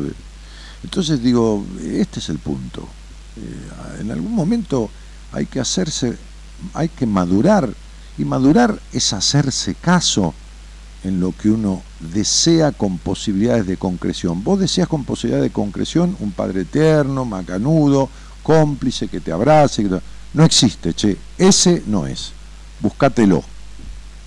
Si es ese tipo que vos decís que es como tu padre porque tiene la edad, la edad no importa un carajo. Agarrate ese tipo y que sea el sustituto paterno amoroso que no tuviste y que tu padre sea tu progenitor y chavo hasta luego. ¿Qué querés? ¿Sentarte bajo un manzano y que vengan pera? Sí, el único moco que bueno, como te digo, ese ese padre que yo, o sea, ese, ese que yo le doy la imagen de padre, como te dije, que es un amigo, también es amigo de mi viejo. ¿Y qué, tiene que ver? Nos encontramos en ese lugar. ¿Y qué tiene que ver el culo con la memoria, aunque haya culos que no se olvidan? No, total. ¿Qué tiene que ver? Que se, ¿Qué moco? ¿De qué me estás hablando? Pareces un nene que mezcla las cosas, chabón. ¿Qué tiene que ver que el tipo sea amigo de tu padre? A ver, en la mesa de mis amigos, un día me planté con uno que me tenía los huevos por el piso. Me paré y le dije tantas cosas, y hace 30 años que lo conozco, que los demás creían que yo estaba en, una, en un acting, que estaba actuando, que yo boludeo, viste, a veces. Pero lo seguía hasta la casa y lo quería cagar trompada, porque se levantó y se fue. Me, me estás diciendo de verdad, te diciendo, te lo estoy diciendo recontra verdad, pelotudo. Y si no te callas la boca, te voy a cagar trompada encima. Se levantó violento y se fue a la mierda. Y lo seguí. Cuando volví, uno de mis amigos me dijo, flaco, mira, vos tenés todo el derecho a decirle lo que pensás, hay cosas que yo no conozco de la relación con él, porque éramos como 10 en la mesa. Claro. Pero viste, nos cagaste la comida. Y le dije, tienen razón. Me levanté y me fui y no fui por dos meses a comer ahí a los mis amigos. Digamos que me banqué las consecuencias de mi actitud. Eso es ser maduro. Dije lo que se me cantó el quinto forro de las pelotas y me banqué las consecuencias. Y yo solo me fui de ahí ante la, explicación de un amigo que me dijo, y nos cagaste la comida. Y me fui, y no fui más. Hasta que un día me llamó uno de ellos, me dijo, sos boludo, tenés que venir, déjate joder, bueno, ya está, ya pasó. Y fui. Y el otro con el cual yo discutí no vino nunca más. Lo cual me alegra. Y me importa tres carajos 30 años de amistad. Nada dura para toda la vida, empezando por la vida. Ni el vínculo con tu padre, ni el vínculo con tu mujer, ni el vínculo con vos mismo porque te vas a cagar muriendo. Así que deberías tratar de hacer un laburo para tener el mejor vínculo posible con vos mismo, macho, porque estás peleado con el mundo. Y estar peleado con el mundo es estar peleado con tu padre. Porque el padre es el símbolo del mundo para un hijo. Y vos estás peleado con el mundo. Cuando vos querés ser perfecto, te estás peleando con el mundo, porque no lo vas a lograr nunca. Por eso viví frustrado. Bien. Sí, tengo un temita con eso. No, no, yo ya lo sé, a mí no necesitan ni explicármelo, ¿entendés? O sea, yo, ya lo sé, tenés un temita, tenés varios temitas, con eso y con un montón de cosas. Encima tenés el temita de querer, por querer ser perfecto, querer arreglar todo solo. Y te va para el culo, porque cada vez se te juntan más los quilombos, ¿entendés? Sí. Y claro, porque los problemas no resueltos se amontonan, macho. ¿Me entendés, papá? Se amontonan. Este, vos fíjate, te leo, ¿no? Te leo de, un, de un apunte que tengo yo sobre, bueno, acá dice mano, bueno, no te lo puedo mostrar porque la cámara me tengo que acercar. Este, conflicto, sentirse torpe manualmente, conflictos relacionados con el padre y con el trabajo. es la parte que te accidentaste. Conflicto relacionado con el padre y con el trabajo. Clarito, ¿eh? te lo estoy leyendo de algo que no es mío. ¿eh? Es un resumen de un libro de afectaciones físicas y las connotaciones emocionales. Está claro, entonces, este, tu mujer, que se llama, ¿cómo se llama la chica? La señorita, la señora, perdón. El primer nombre. ¿Eh? El Unei, Aileen el Unei se llama. Aileen, el UNEI, que es un nombre este, este, este Son mapuches los dos. Mapuche. Significa transparente como el agua y el UNEI regalo del cielo. Sí. Son de acá de Neuquén, los mapuches. Claro. O de acá del sur. Bueno, eh, eh, ya sé, ya sé que son de el UNEI, el, el, el UNEI, el UNEI 10, 3, 4 y Aileen 5. Bueno, ella tiene ira adentro y bastante enojo y bastante violencia. Ella, decís. Sí, sí. ¿A dónde la adquirió? No sé. pero, no, importa, no, vamos a hablar de ella. Pero por eso está con un tipo que hace lo que hace. ¿Se entiende? Porque esto de lo que ella se queja al verte a vos, con justa razón, es un reflejo de lo que ella tiene dentro también. Porque ha recibido o ha vivido en medio de la violencia o tiene ira por determinadas cuestiones que vaya a saber y que yo no soy quien para meterme, pues yo no estoy hablando con ella. La gente no se junta de casualidad, flaco. Sí, yo, si hay algo que coincidimos los dos, es que los dos fuimos así, maltratados de chicos. ¿Viste? ¿Entendés? Así que sí. Bueno, entonces está el vínculo patológico. Ella no pudo despegarse de ese maltrato y encuentra quien la maltrate. Y vos que viviste siendo maltratado, encontraste a alguien para maltratar. hubo un episodio, digamos que fue el que marcó un poco nuestra relación y el cambio de esto, de este paradigma, hasta que yo empecé a, empezó a aflorar todo esto y empecé a sacarlo afuera, digamos, de esta mierda que tengo adentro, que traigo, de haberme bancado, porque hasta el, hasta el momento de que lo que pasó que te, digo, que te dije último con mi viejo, eh, jamás le había faltado respeto, ni tonto, ni boludo, ni nada, le había dicho ni a mi papá, y mucho menos levantarle la mano. Eh, yo mi esposa sí tenía esos arranques de ira y demás y, y yo todavía éramos eh, éramos novios y yo nada, en ese momento nunca nada y bueno, ese día... Mateo, mira, para no estirarlo porque vos sos un tipo también de, dispersarte mucho. Este, no, no, no, no, no es para que me pidas perdón. Este, al contrario, es para esto. Este, la situación con tu padre fue una situación gatillo. Toda esta violencia estaba dentro tuyo. Porque si tu mujer tenía ira y con actos de violencia y esto y lo otro, o de agresividad o de, enojo fuerte, porque es de saltar de la nada, de, la paz a la, a la ira, esto también te reflejaba a vos. Lo que pasa es que no lo tenías expuesto hasta que no se te desencadenó. Tienen los dos un quilombito de comunicación violenta. ¿Entendés? Guardado no laburado y que en algún momento explota. Está barrido abajo la alfombra, pero el olor a mierda va a terminar surgiendo, como está pasando ahora. Si no es de ella para vos, es de vos para ella, de vos para vos, y acá estamos con el quilombo, ¿viste? La próxima vez te vas a cortar la mano, ¿entendés? O te vas a dar una piña con el auto, o lo que fuera. Sí. Porque una cosa es ser enojoso de un momento para otro y otra cosa es tener tanta violencia. ¿Está? Entonces, fíjate que eh, hay una definición que me gusta mucho de, de esto, ¿no? Este, yo había notado y, y redactado un poco un redondeo de, de- de- armar una frase este, que tiene que ver con, con que la violencia, la violencia, no uno que se enoja, la violencia es una reacción trágica, una reacción trágica de necesidades insatisfechas. Queda claro, ¿no? Sí. Sí. Que tiene que ver, por supuesto, no con necesidades de dame un chocolate, sino con necesidades afectivas no satisfechas.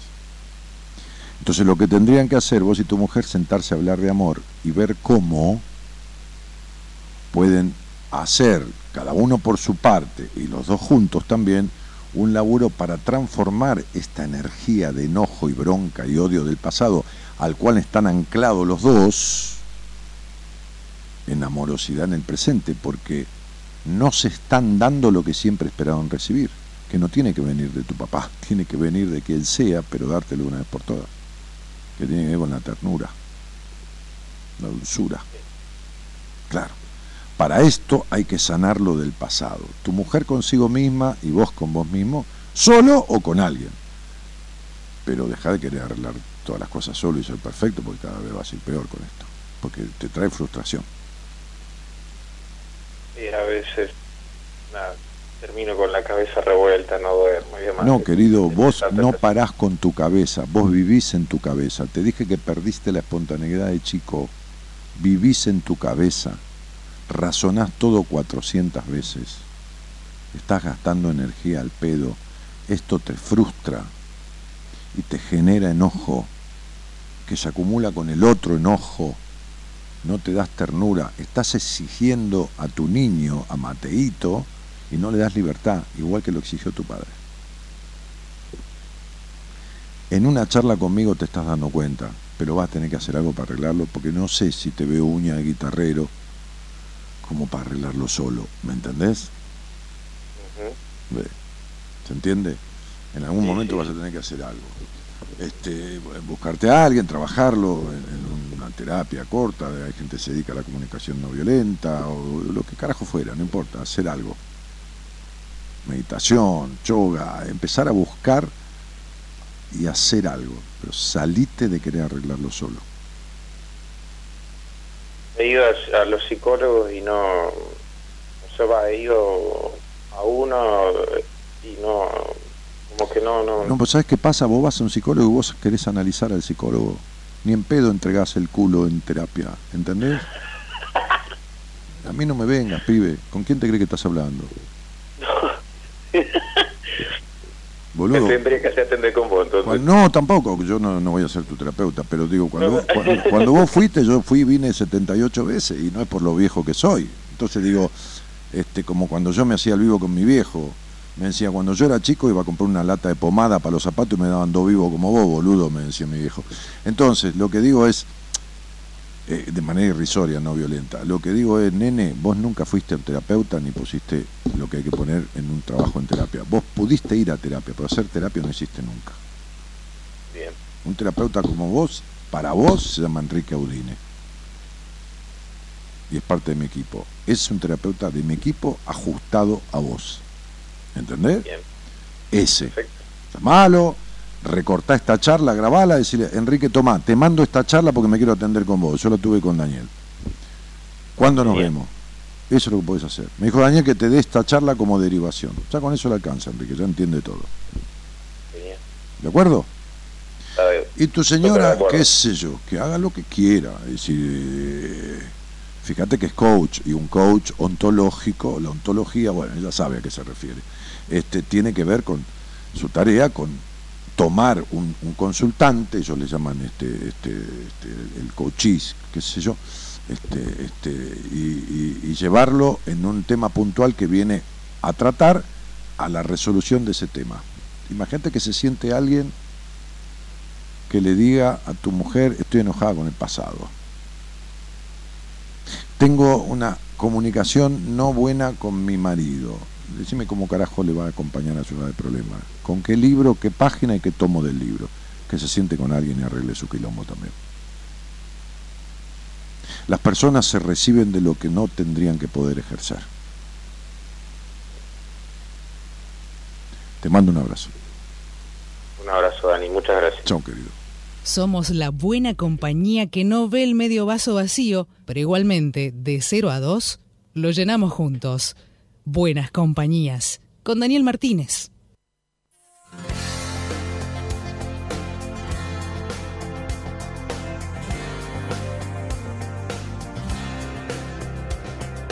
Cuántos pensamientos mientras miro el mar, que en el tiempo hacia atrás me llevarán cuando en las nubes me gustaba estar. Y en los cuentos yo creía sin dudar. Sueños y deseos se volvían realidad en el libro de la fantasía. Era ese momento de la vida en que no hay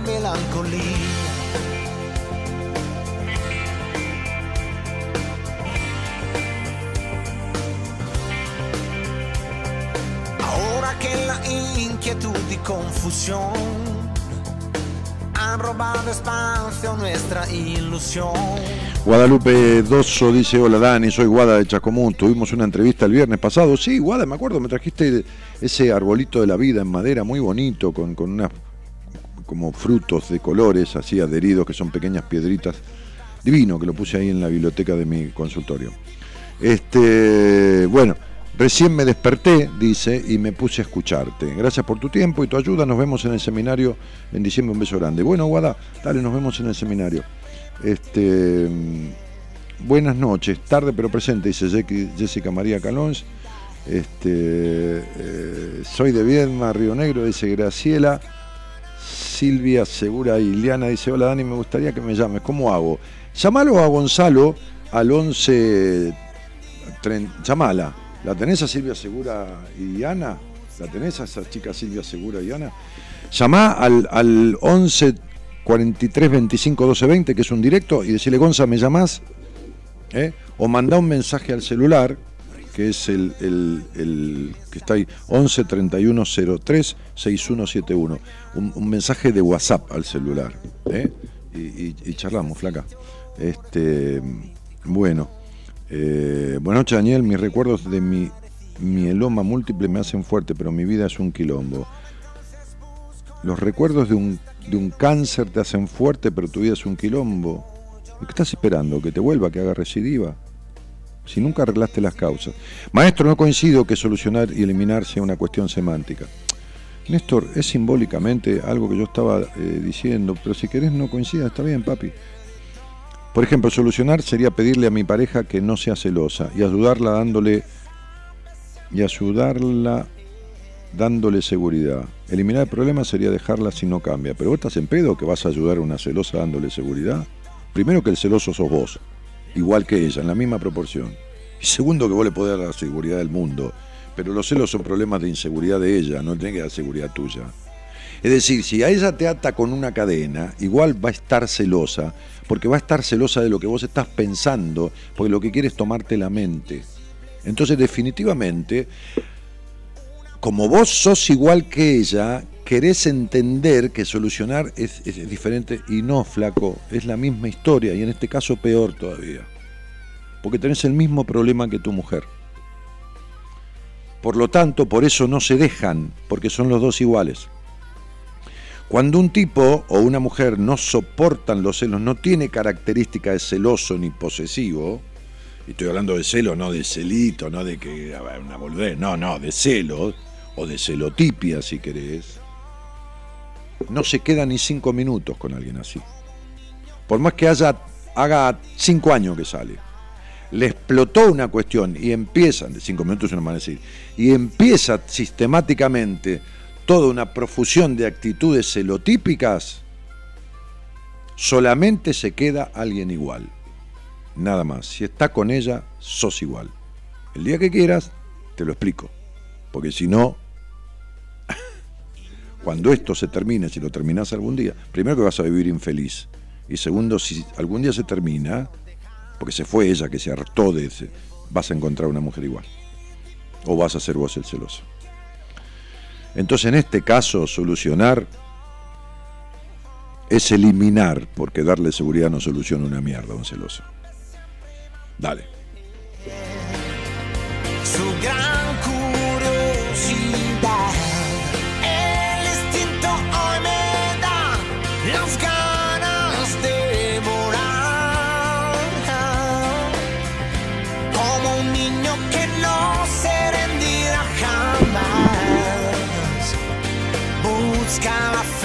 Darle seguridad a un celoso posesivo, un celoso patológico, es lo mismo que querer darle seguridad a un ciego sobre lo que no está viendo. El celoso, el ciego percibe de una manera la realidad porque no la puede ver. El celoso no puede ver la realidad porque se inventa una realidad que no existe.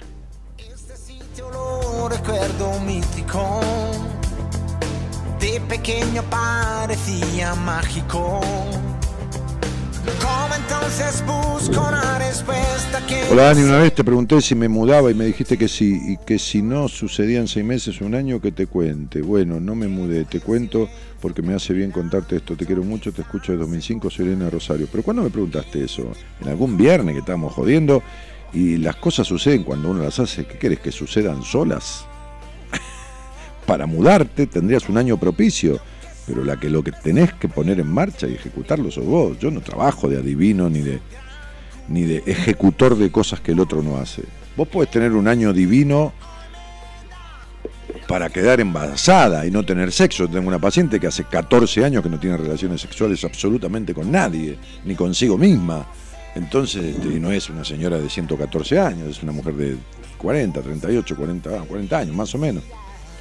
Entonces yo te, yo te puedo decir, en aquel momento te puedo haber dicho, vos podés escuchar lo que quieras, te puedo haber dicho, tenés un año para mudarte, deberías mudarte, pero vos tenés que hacer lo necesario, mi amor.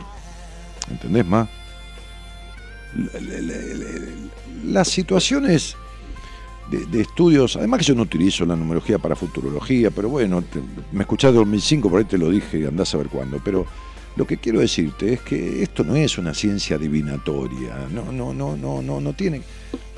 Este tipo de cuestiones metafísicas inclinan, pero no determinan. Lo que importa es tu voluntad, ¿entendés?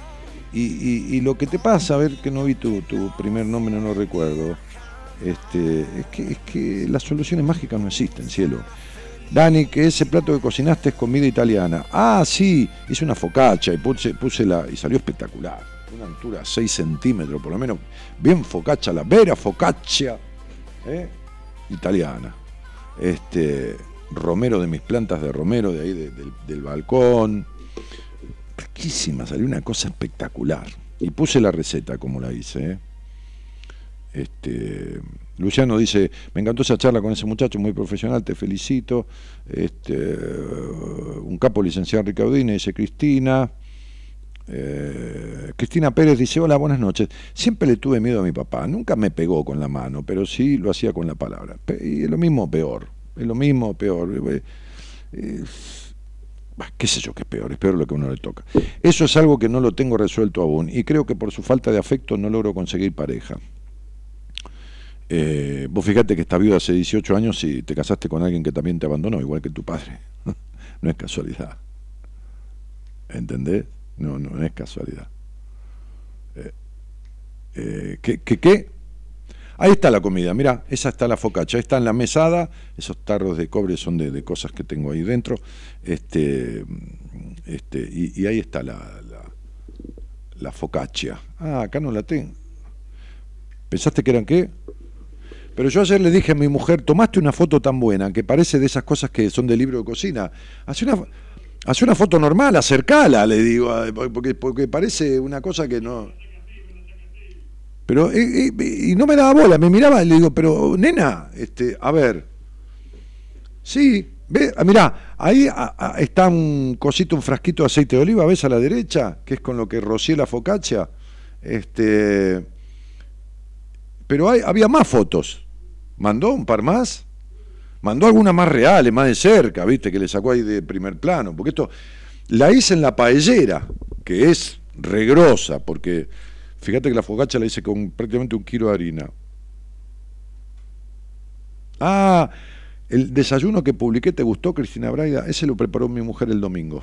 Sí, estaba, estaba, divino. ¿Eh? Ahí está qué. Ah, diste vuelta la foto. No, pero tiene que haber otra foto de un. Ahora, ah, sí. Sí, re crocante por afuera y esponjosa por adentro, con granitos de sal gruesa arriba y, este, y tiene todo, todo, está toda llena de, ¿cómo se llama esto? De, romero, y corté un tomate, este, lo pelé, le saqué la piel y, lo corté en concasé en cuadraditos y lo fui, lo fui hundiendo en la masa. Después de la segunda levada le fui hundiendo y lo mandé 30 35 minutos al horno, no te puedo explicar. Espectacular. Espectacular. yo tengo una relación complicada con mi mujer, pero la amo. Mirá, el amor es un sentimiento para disfrutar. Ahora, si vos vivís complicado amando a tu mujer, un amor complicado no es amor, es complicación. Está claro, ¿no? Sería, un amor complicado no es amor, es complicación. Pero bueno. Eh, hola Daniel, no paro de hacerme problema con el tema de ponerle límites a mis hijos. No quiero hacerles daño emocional. Esto me hace sufrir mucho. Sandra, y no sé, Sandra, si querés lo hablamos, porque yo no entiendo de límites a los hijos, yo entiendo de limitaciones a los hijos. No estoy de acuerdo con los límites, estoy de acuerdo con las limitaciones, pero tendría que hablar y explicarte y ver qué es lo que vos querés decir y que entiendas qué es lo que yo quiero decir. Eh, eso es peor, dice Anaría Santillán, peor que la enfermedad, no sé qué, no sé qué está diciendo. Lleva una al seminario, dice Gabriela No, ni de casualidad, el seminario somos 40. 30, 30 30 y moneda usted, nosotros somos 8 del equipo, imagínate. Mirá, ahí está la focacha. ¿Ves? Ahí está en primer plano una foto que sacó Gabriela. Fíjate, ¿ves? Que se ve un poquitito el dorado del aceite de oliva en algunas partes. Y salió en diferentes fotos, salió un poquito más blanca un poquito más, más bronceada la focacha. Porque le eché un poquitito de harina de malta que le da cierta crocantez. Pero no hace falta, eh, no hace falta, ni, lo puse en la receta porque no hace falta. Dani, qué antiguo, con casé lo cortaste. Ahora hay CD, MP3. Ah, bueno, este es un pedazo de muchacho. Hay cada gaucho en la pampa. Qué hijo de puta. Sí, con casé es cortarlo en cuadraditos de, de 2, de 3 milímetros, 4. Esa comida es fascinante, dice Valeria. No debes comer eso, tiene harina, vas a perder la línea. sí. No, estoy bárbaro, loco, adelgacé 10 kilos. Este, estoy en mi altura, mira, mido 1,93, 93 y medio y peso 93, 93 y medio. Estoy con el peso con mi altura. Hace a principios de año, en marzo, el médico me dijo, flaco, vas a tener que adelgazar. Para octubre espero que adelgaces 7, 8 kilos. Había llegado octubre, había adelgazado 8 kilos. Y después, durante el octubre, sumé dos kilos más. Así que estoy de puta madre, flaco. Me mandé una focacha, este, y todavía el médico me decía, ¿no te comes una milanga? Ni en pedo, le digo, pero ¿no te gusta milanesa? No, ni en pedo, no me va. Los fritos, muy raro. Por ahí una papa frita de casualidad, porque ni las cocino. Pero por ahí picotear dos o tres. Pero la milanesa no, sí al horno, pero no frita igual que las empanadas. Los fritos me relaja mucho, me quita lugar para la comida, ¿entendés? Y a mí comer me gusta comer, no en cantidad, pero me gusta, y lo que me relaja no, no, no me copa. Emanuel Guzmán dice, Daniel, cuando uno está en un laburo y es eficiente en lo que hace, ¿qué estaría indicando que insólitamente se corte o que si despiden siempre es a mí sin motivo esto que está indicando? No, Emanuel, yo no te puedo explicar que está indicando en tu vida cuestiones que son coyunturales propias tuyas y que hay que saber qué te pasa. ¿Cómo te lo voy a decir, macho? ¿Es una señal que me quiere decir algo? Sí, que tenés que hablarlo con seriedad. seriamente y, y no de esta manera. ¿Entendés? Imagínate que hay, y calculo que 30 millones de habitantes en el mundo que le pasa lo mismo que a vos. Pero vos sos único y cada uno de nosotros también. Hay que ver cuál es el caso tuyo. ¿Ok? Este, no, no, no voy a hacer focacha al seminario, ni en pedo, chicos. El seminario tiene su comida, que cocinan ahí, está todo el menú establecido, desayuno, almuerzo, merienda y cena. Así que no, no rompan las pelotas porque no voy a llevar ninguna focacha al seminario. Eh, mm, mm, mm, Pierre Pamela dice, hola Daniel, te admiro mucho, eres muy sabio para mí. Bueno, mi vida, vos me ves así sabio, pero no, no, es, no es tan así. Eh, ¿A dónde vamos, che? Me encantó esa charla. ¿Hay un llamado? Hola, sí, no sabía. ¿Quién está? Ramiro. ¿Qué haces, Ramiro? Hola, Daniel. ¿Cómo, estás? Bien. Hablando de padre. bueno, buenas noches. Eh, buenas la noches. verdad que buenas noches. siempre elijo digamos, escucharte o encontrarte en momentos justos. Así que, nada, me encontré en esta, en esta posibilidad de, de poder hablar con vos y me, me, gustó la idea. ¿De dónde sos? De Mar del Plata. ¿Y, ¿Y, vivís con quién? Y nos conocemos personalmente. Bueno. Eh, Fuimos a una, a una entrega de premios, los premios Sexto Sentido, y estábamos en la misma mesa. Yo soy imitador, humorista, mi mujer estaba embarazada tu mujer está embarazada que yo, con permiso tuyo, puse la mano un poquitito en la panza. Estaba sentado sí. vos en la punta de la mesa al lado izquierdo mío, yo estaba en la mesa de enfrente con el Tano Coraza, estaba con Tristán, el cómico, este, y bueno, gente de, del ambiente ahí, y vos estabas con ella sentado enfrente. Y, y, y nos conocimos ahí, pero esto después, no sé por qué, si yo sé, si supongo o si algo hizo que me enterara, pero no sé por quién ni de qué manera, esto no siguió un curso coherente. Eh, mira, tengo entendido por lo que hablé, no, en este momento estamos separados. Ah, eh, viste, pero, pero ¿por qué, pero por qué yo lo sé si yo no tuve más nada que ver con vos? No vimos anoche. No, pero ella, ella salió al aire en el programa, si no me equivoco. Ah, mira vos. Ah, puede ser, claro. Lo que pasa es que, mira, yo hablo con tanta gente, puede ser que ella, al hablar conmigo, me haya hecho acordar de esa noche, este, claro. que lo pasamos muy bien, a mí me entregaron un premio por el programa y todo lo demás, este, y, y bueno, nada. Bueno, ¿y qué haces, Luco? ¿Qué onda? Y ahí estamos. Eh, como, como comenté cuando hablé con la gente de la producción, eh, acabo de salir de una relación tóxica y siento que no terminé de salir. ¿Pero la relación tóxica te, te referís a tu mujer o a otra persona? No, no, no, me refiero a ella, sí. ¿Y por qué es tóxica la relación? Porque una relación que arrancó siendo... Fuimos los dos siempre muy intensos, en todo aspecto. ¿Pero ¿A qué se le llama intenso? Porque ahora la palabra intenso, este Ramiro, está como muy de moda. Eso es muy intenso. ¿no? Entonces, este, me acuerdo que una señora, yo atendía a una chica, ¿no? Que después vino la madre a verme, ¿no? Entonces, claro, viste cómo soy yo. Entonces la señora, que era así, una señora muy aseñorada, muy así, muy... Y yo, ay Daniel, vos sos, y una voz así, muy, vos sos muy intenso. Yo digo, ¿qué carajo significa eso, no? ¿Qué sería muy intenso? ¿Que los dos son muy intensos? ¿Que qué? Y nosotros, eh, a ver, eh, eh, siempre todo muy, ¿cómo decirte? Mucha pasión, mucho, todo muy rápido, todo muy a fondo, todo muy al límite siempre. O nos recontramábamos y cuando nos peleábamos, nos recontra peleábamos. A eso me refiero yo con, con, con intenso.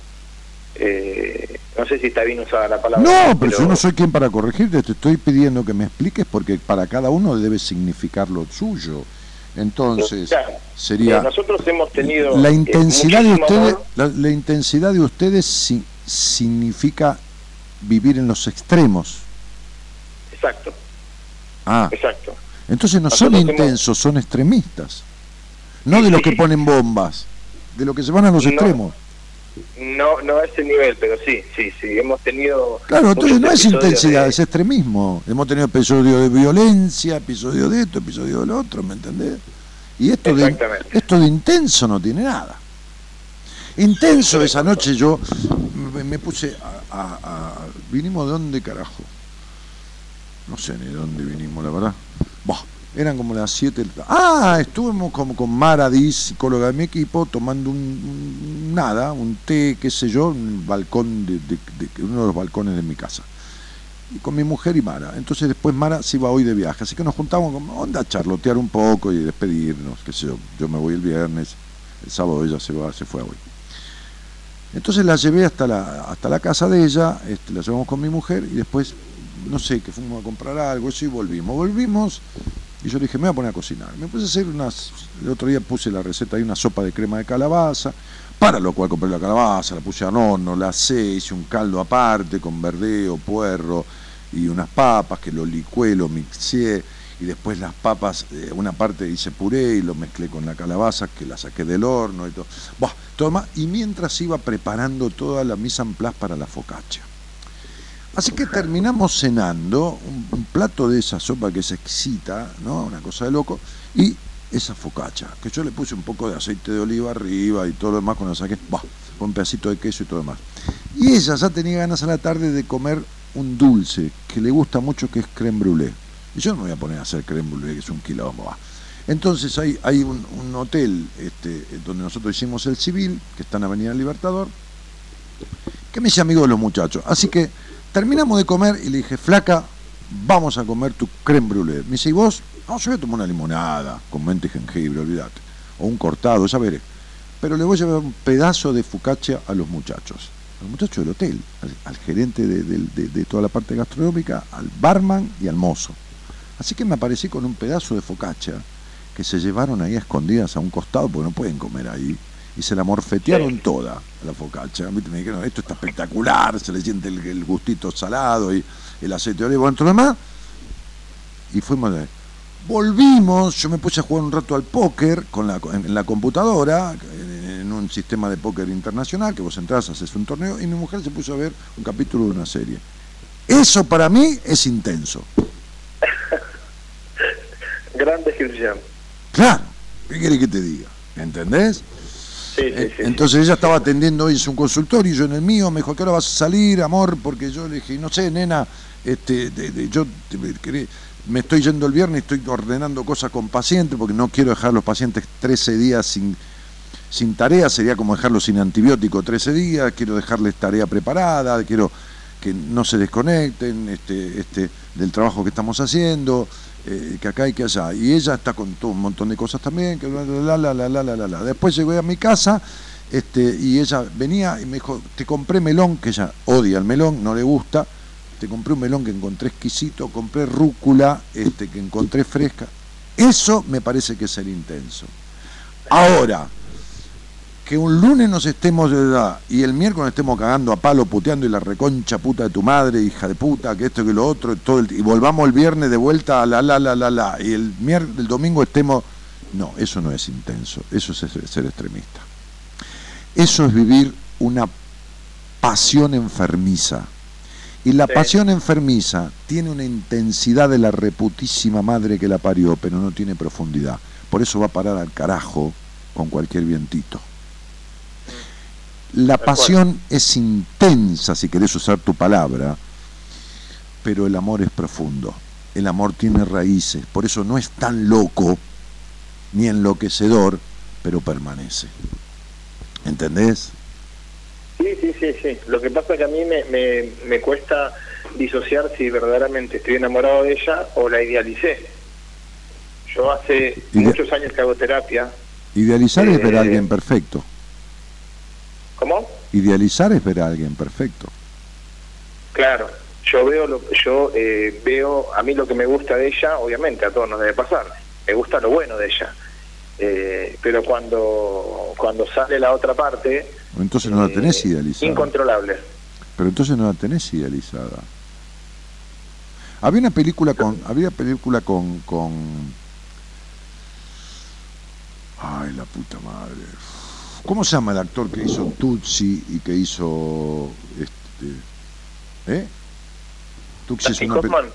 Dustin Hoffman. Sí. Hay una película con Dustin Hoffman que creo que lo otro día mencionaba yo. No sé si acá o en, una charla en la vida, no sé dónde carajo, ya no sé dónde digo las cosas. Este, que se llama La Maratón de la Muerte. En esa película, que arranca con él dando una vuelta, no sé si en el Central Park, en Estados Unidos, pero te digo, hace 20 años que la vino, no sé cuánto hace cuando se estrenó. Al tipo, que creo no tiene un carajo que ver con un quilombo, lo, lo confunden y lo, y lo toman y lo raptan porque creen que tiene una información que me parece recordar que el tipo no tenía. Pero no importa, de todas maneras lo atan a un sillón y con un torno le perforan los dientes. Le van perforando un diente con el torno, ¿entendés? Estás en un agujero en el diente de adelante, te pone el torno de punta, imagínate vos esto, ¿no? Y entonces, no, no, sí, sí, sí. Cuando te arranca a doler, que te está penetrando el nervio, pero tenés que verle la cara al actor, ¿no? Roja, pero el tipo, las lágrimas. Le ponen un líquido que le calma el dolor. Y entonces le preguntan, decino, esto, esto, esto. pero no lo sé, pero otra vez. no. Esto es lo que te pasa con tu mujer.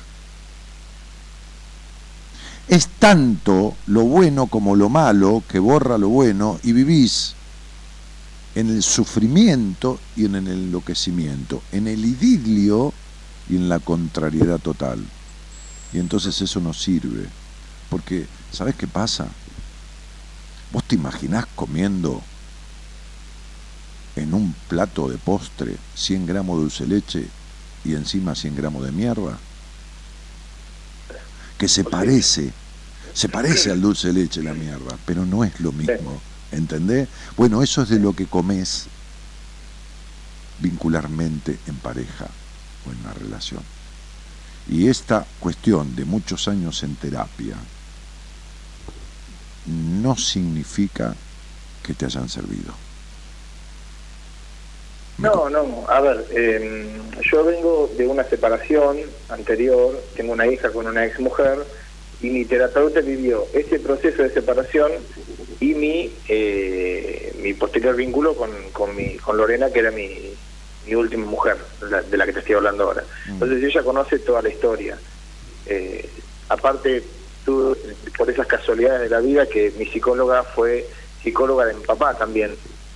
Eh, nos enteramos después de eso. Y No son casualidades.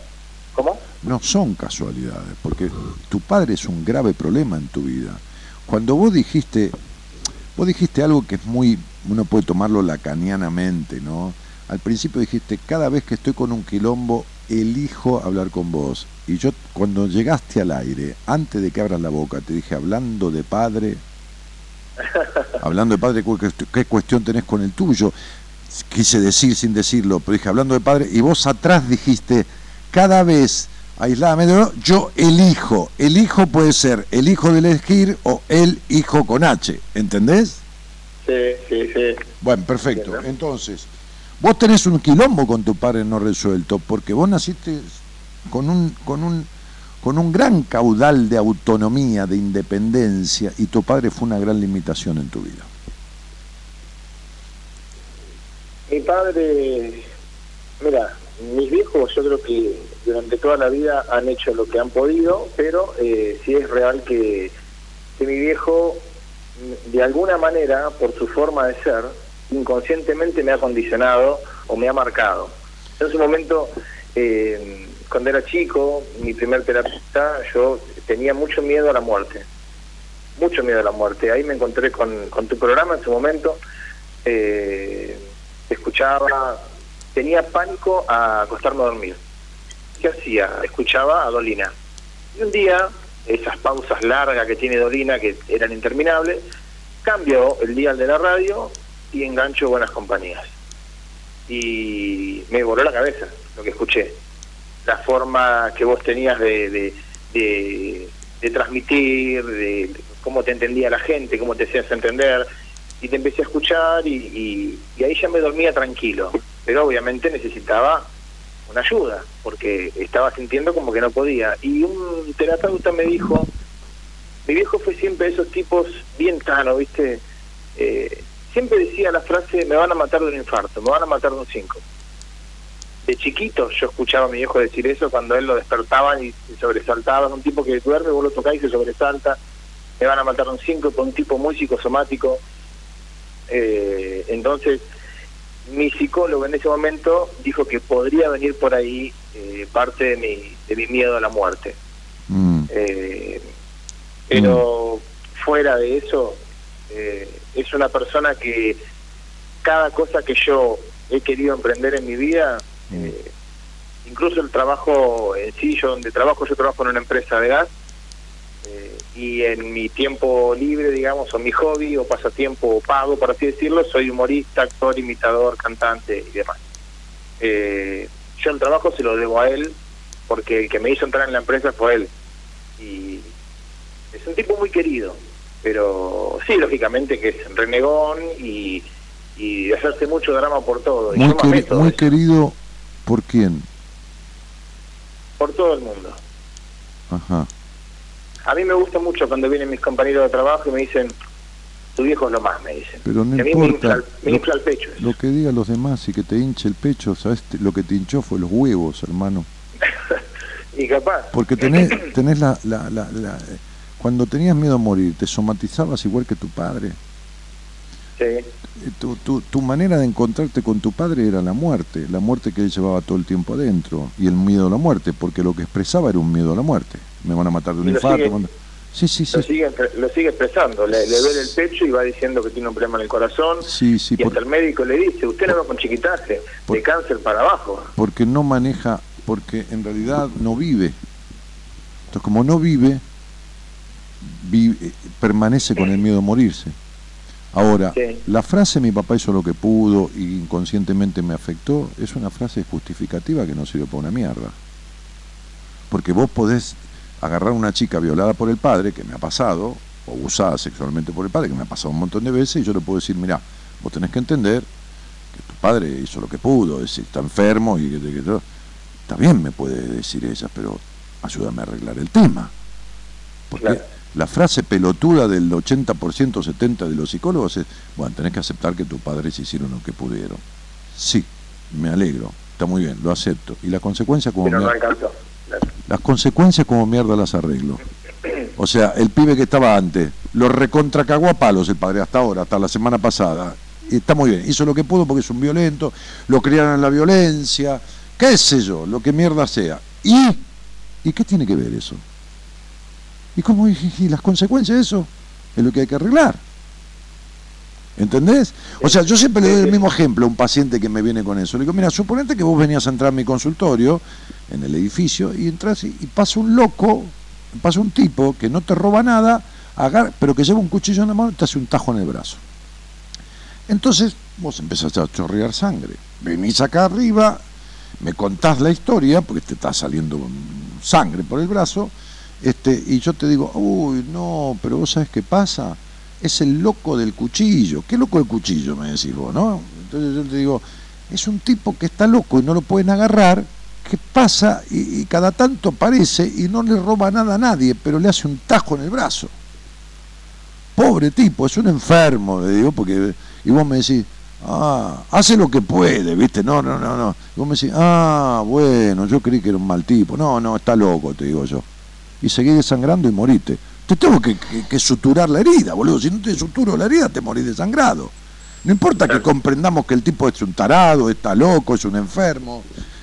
Hay que arreglar las consecuencias. Entonces, las consecuencias de la violencia de tu padre, vos no las arreglaste nunca porque es violento no permitirle al niño, bajo cargándole la culpa de que si el padre se muere es por culpa de él, impedirle la posibilidad de expresar o de naturalizar su vida. Entonces esto le aniquila la vida al niño en cuanto a la libre expresión, por lo tanto vos viviste sometido. Por eso el miedo a morirte. ¿Entendés? Porque viviste bajo un sometimiento, que es el sometimiento a los condicionamientos que tu padre ponía para permitirte vivir. Vos sos otro como el pibe de antes, que cuando tenía que ser un boludito, ya era un hiperrazonador, que vivís en la mente, en la mente, todo el tiempo de tu infancia, habiendo perdido la inocencia y la, y la, y, y la, y, y la, y la espontaneidad muy de chiquito, hermano. ¿Entendés? Sí. Y entonces seguramente, ¿cuántos hermanos fueron ustedes? Tres hermanos somos, tres varones. Bien, tres varones, muy bien. ¿Y, y, y quién era el elegido de tu mamá? Y según según lo que yo creo, mi mamá siempre tuvo como más protegido al, a mi hermano, el del medio, yo soy el mayor, pero todo el mundo me dice que el favorito de los dos soy yo. Pero ¿qué, ¿qué te puedo decir yo? Si es por lo que yo siento, yo siento que ellos lo vieron siempre más indefenso a mi hermano. Muy bien, ¿y vos qué, qué has tenido que- siempre? ¿Mujeres controladoras o has sido vos el controlador? En realidad los dos son controladores, pero no importa. ¿Quién ha demostrado más? ¿Quién fue el activo del, del, de- de- del control o de, esta cosa de... ¿Entendés lo que te ¿En digo? mis relaciones? Sí, claro. Mira, en mi relación anterior con la madre de mi nena, eh, yo siempre sentí como que yo no, no lograba ser yo. Como que yo estaba condicionado. Eh, todo lo que yo quería hacer, eh, sobre todo a nivel artístico, no podía hacerlo. No podía hacerlo. bueno, está bien, celos. Ok, bien. Y, Sí. y en esta relación de ahora, por eso, no, no teorices tanto, sé, sé práctico en el diálogo. Celos, la mina impedidora. Muy bien. Sí, ok, sí. y, y esta y esta de ahora? Y esta de ahora arrancó siendo la, la mujer que yo siempre quise al lado mío, una mujer que, que me motivaba. Sí, sí, los, los, psicópatas arrancan siendo el caballero alado y el príncipe azul y terminan matando a la gente. Lo que arranca, Bueno, no, y- lo que arranca no Claro. importa, es como es después. Bueno, y, y después pasé a ser el inútil, el... Bueno, perfecto. el- Entonces, todas minas que abandonan, igual que tu mamá, nadie nadie te eligió. Y probablemente. ¿Cómo probablemente, boludo? Si, si es la realidad. ¿Me estás- Y bueno, pero ¿Me estás no jodiendo? te olvides que yo arran- arranqué diciendo que es una relación de la que yo no puedo salir todavía. Yo por, por dentro me quiero Pero ¿cómo me te- quiero autoconvencer de Pero que me ¿cómo, quiero. ¿cómo te ¿entendés? vas a salir? Si vos lo que querés es que algún día sea como vos querés que sea, que lo que estás queriendo no es cambiar a esta mina, lo que querés es cambiar a tu madre. Con quien tenés un Edipo muy fuerte por una cuestión de enojo por no haberte sentido elegido, como vos hubieras necesitado sentirte elegido. Entonces, fíjate que las mujeres que te eligen no te eligen como vos necesitarías que te elijan. En realidad producen un vínculo distorsivo. Ellas tampoco se sintieron elegidas por su padre, ninguna de las dos. Eh, no, eso, eso, es- eso es verdad, sí. Eh, O sea, no, como to- que... no, to- Ah, todo es verdad, porque es la realidad, no porque lo digo yo, porque es la realidad lo que vivís. Es verdad porque Sí, es la realidad. Es tan verdad como que, a ver, ¿qué, qué te gusta, nene? Porque yo no te vi comer ese día. Bueno, había comida así de, de menú fijo, pero ¿qué te gusta de Morphy, lo que más te gusta? a, mí, a mí me gusta cocinar, arranquemos por ahí, así que... Muy bien, muy bien. ¿Y qué te, pero- ¿Pero qué te gusta? ¿Cocina pasta? ¿Qué te gusta cocinar? ¿Verdura? Y yo, carne. yo cualquier cosa que hago lo hago con, con mucho, me la rebusco mucho. Puede ser pollo, puede ser pastas, puede ser eh, algún pastel de papa, algún algún plato más elaborado. Sí, por eso no, por eso no definís nunca un carajo. Te dije qué es lo que más te gusta. ¿Qué es lo que más me gusta? El pollo al verdeo. Muy bien. Vamos a poner que el pollo a verdeo te gusta valor 100. ¿De acuerdo? Vamos a darle un valor 100 el pollo a verdeo. Ponele, Sí. qué sé yo, un asado valor 70, una pizza valor 50. Pero el máximo valor es el pollo al verdeo, valor 100. ¿Está bien? ¿Le damos ese valor? Sí. ¿Valor 100? Sí. Bueno, las minas Sí. te gustan valor un millón. Y te la pasás metido dentro de una concha todo el tiempo, con peleas, con discusiones y tratando de que sea como vos querés sea. A vos te gustan las minas más que el dulce de leche, que el pollo al verdeo y que la reputísima madre que lo parió. ¿Entendés esto? ¿Vos lo sabés o no lo sabés eso? Sí, sí, sí, yo sé que. ¿Sabés que las mujeres te atraen, pero te atraen, pero te atraen de puta madre? Las mujeres, ¿eh? No esa, las mujeres. ¿Y sabés que vivís queriendo que una te elija como vos querés que te elija y no te elija y te quedás caprichosamente? Sí. Bueno, bueno. ¿Cuánto hace que estás con esta terapeuta? Siete años. Bien, ¿le puedes mandar un mensaje de mi parte? Bueno, Que se basa en la reputísima madre que la parió. Decirle que digo yo, grabalo y dale la conversación y decirle que entienda que ella nunca resolvió el quilombo que tiene con su familia y con no sentirse elegida. Por eso no encontró nunca esta puta explicación que yo te di, ni sabe una mierda de cómo resolvértelo. ¿Entendiste? Sí. Siete años al pedo. ¿Qué fuiste? ¿Por obra social, particular? ¿Qué fuiste? Arranqué por obra social. Eh, Y, hace después cuatro años que cuatro años que vas particular. No, particular hace un año, dos años. Dos años, ¿qué vas? ¿Una cada 15 o una cada semana? No, estoy yendo una cada 15 porque particular es otro Claro, no, no, no te aguanta. Son dos por mes, 24 meses, 48 sesiones, una luca, ocho gambas, ¿Siete gambas, una luca, ocho gambas, cuánto? Y me, hace, me hace un precio seis gambas por sesión. Bueno, bueno, entonces son 48 sesiones, 50 por 6 son 30 mil pesos. Está bien, no es mucho. El problema es que hace siete años. 30 mil más 30 mil de los otros cinco años pagándole el bono son 60 mil. No es mucho, pero perdiste siete años en algo que ni siquiera te mantuvo a flote porque seguís hundido, respirando cada ratito, respirando cada ratito. Entonces digo, eh, decirle de mi parte con todo cariño, que se vaya a la reputa madre que la parió, y que si quiere yo la atiendo, no gratis, le va a costar carísimo, para que no le cague más la vida a nadie y le arreglo el problema que tiene de ser tan mal cogida. ¿Entendiste? Sí. Sí, porque te lo digo que Sí. es mal cogida, ¿eh? o sea, tiene muy mal sexo encima. ¿Está claro? Está claro. Bueno, pibe, no pierdas más tiempo al pedo, ¿eh? ¿Entendés? O sea, querés una mujer, querés una madre, porque por eso estás ahí, metido en la concha con tu mujer, en la concha de la terapeuta, y no hay padre, ¿me entendés? Entonces, si querés una madre sustituta, te ponemos una terapeuta de puta madre, feliz, este, este, este, realizada, autónoma, no como tu mamá, no como tu mamá. Y si no, si querés un, un padre que sustituya al tuyo, te ponemos un terapeuta que sea un padre que lejos de derrotarte todo tu quilombo, este, que la única alegría que tenés es cuando te subís a un escenario y le das alegría a los demás. Entonces te ponemos, sí, ya sé, sos Garrick, ¿Eh? sos Garrick. ¿Conocés la historia? ¿La recitaste alguna No. vez arriba del escenario? No, no, no. ¿No, no, no. ¿no no. conocés la historia de Garrick? No. ¿Y sabes por qué no la conoces, este, Ramiro? Porque justamente te representa y uno a veces no quiere ver lo que lo representa. ¿Entendés? Ajá. Uno, uno a veces no quiere. Porque fíjate que el, el poema de Garrick, que yo lo tengo gr- grabado es de Juan de Dios Pesa, este, Pesa con Z, este, eh, yo lo grabé en uno de los CD y dice así, mira, dice, viendo a Garrick, actor de la Inglaterra, el pueblo al aplaudirlo le decía, eres el más gracioso de la tierra y el más feliz, y el cómico reía. Víctima del estrés, los altos lores, en sus noches más negras y pesadas, iban a ver a Garrick, el rey de los actores, y cambiaban su estrés por carcajadas. Una vez ante un médico famoso llegó un hombre de mirar sombrío.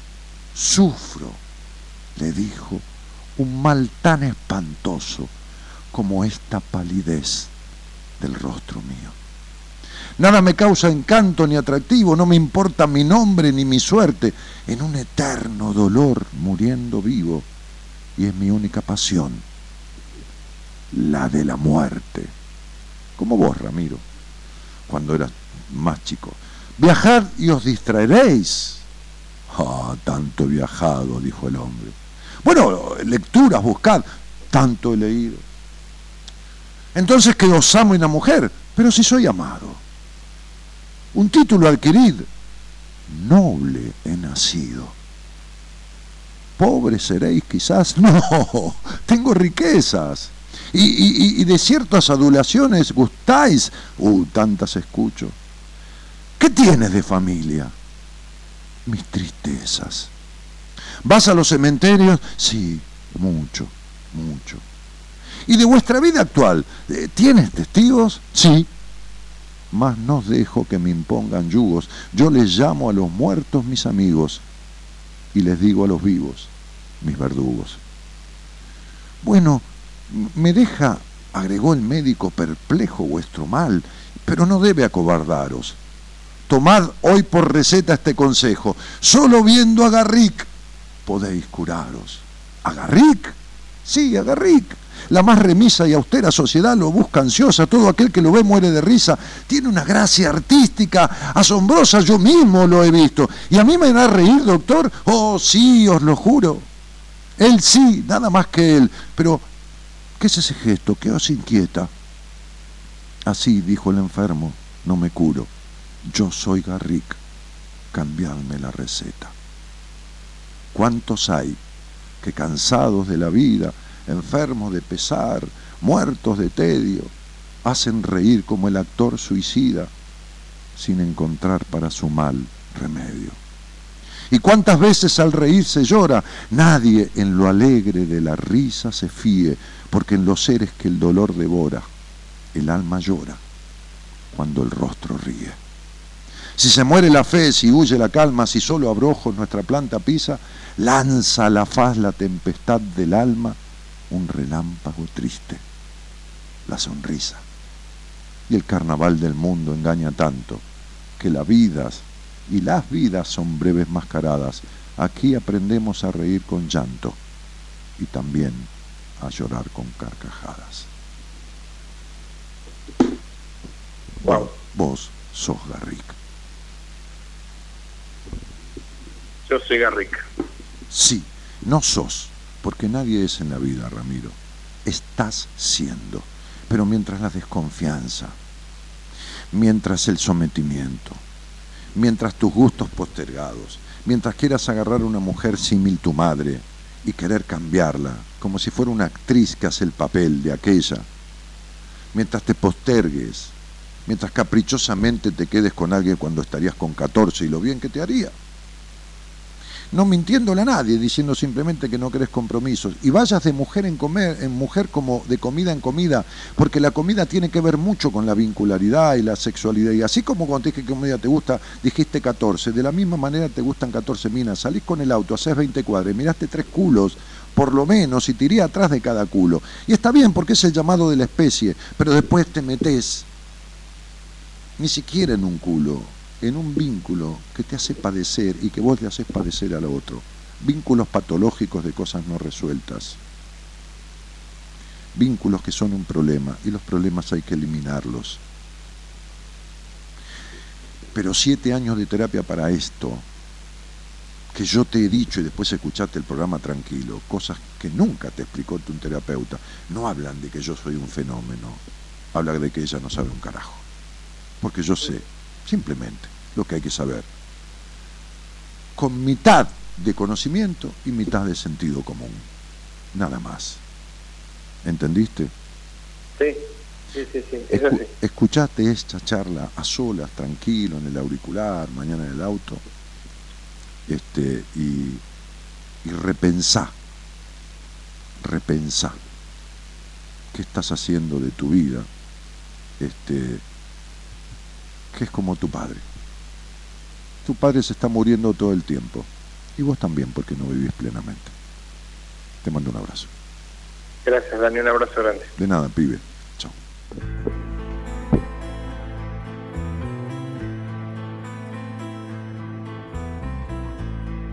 Cuántas cosas diferentes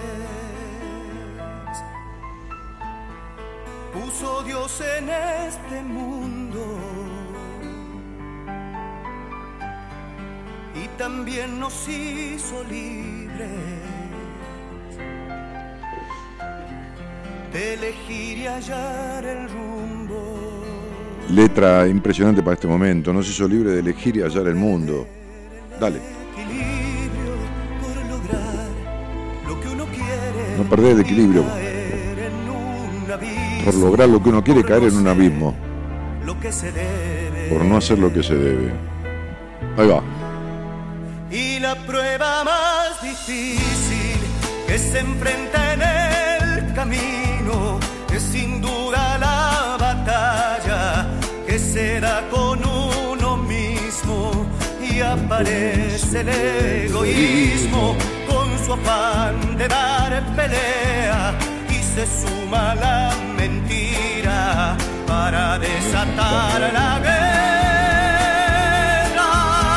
suma la mentira para desatar la guerra. Y al final es uno mismo el que ignora la conciencia, el que avanza contramano sin medir las consecuencias.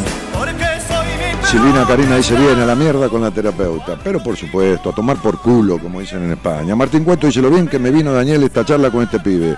Martín, ponete las pilas, dejate romper los huevos porque vos tendrías que ser parido junto con este pibe, son como hermanos gemelos. Dale.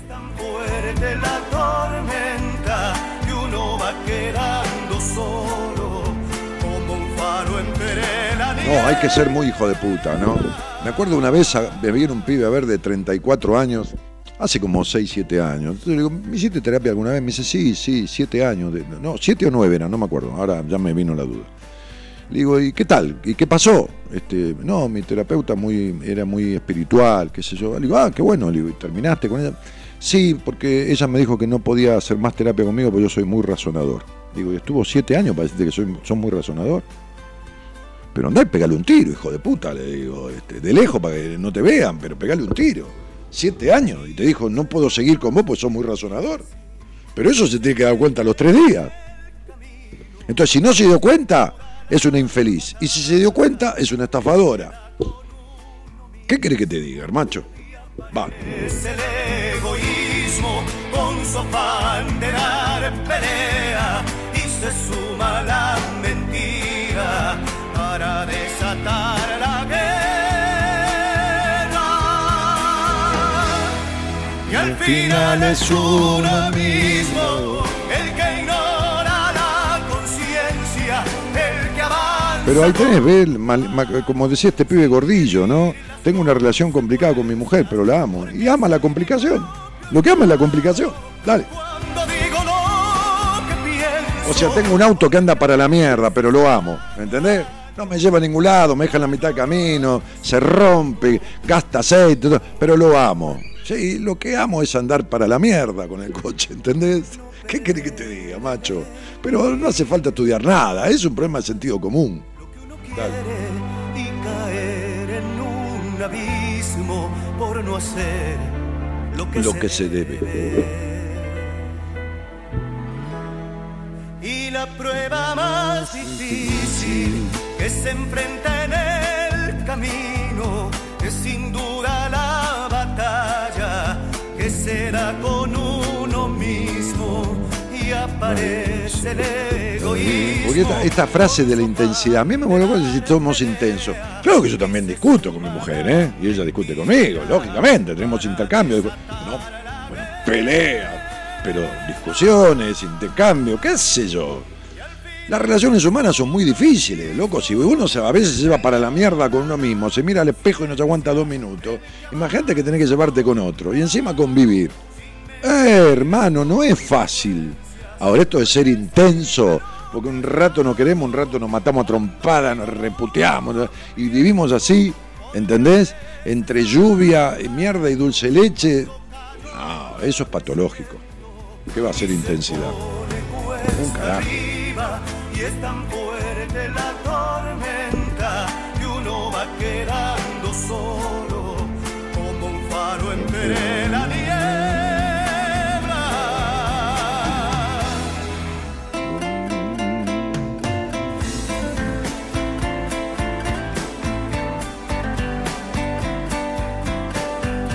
Celes La Forgia dice, sos un divino, Dani.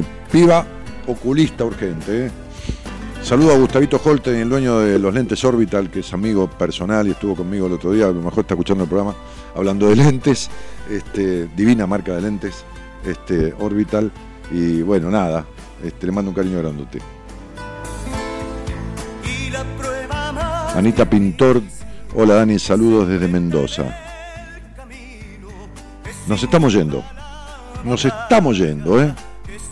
Partimos, ¿eh? Parto con dolor.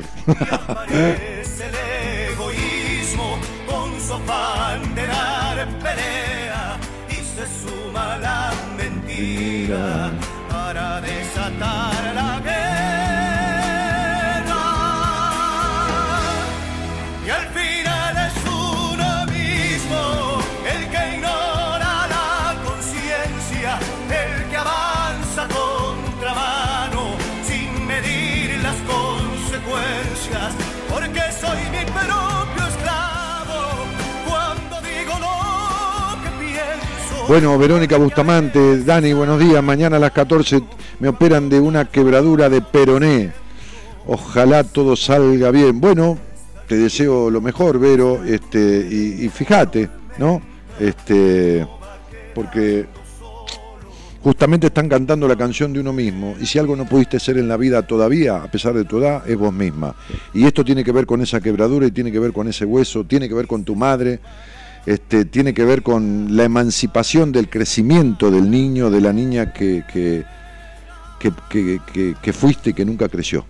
Que creció por afuera, la cáscara, pero que dentro está tal cual la criaron. Así que ojalá te sirva esta explicación para meterte en arreglar cosas más allá del hueso. El señor Gerardo Subirán en la operación técnica y musicalizando de manera acorde los temas de este programa.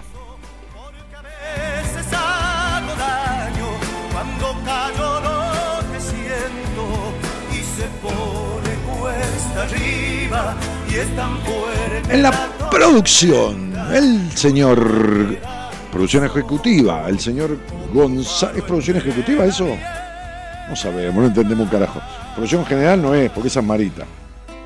Producción ejecutiva, porque ejecuta eh, al aire, puesta, ¿eh? Sí. Producción ejecutiva, el señor Gonzalo Comito. ¿Que chorea, decís vos? ¿Chorea? No, no.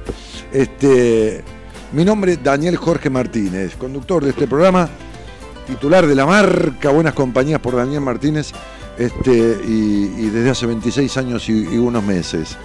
Mañana viene la, eh, Noemí, la licenciada en psicología, consteladora familiar, ella, este, este, Noemí De Vito, madre de cinco hijos, docente universitaria, miembro del equipo de profesionales de Buenas Compañías.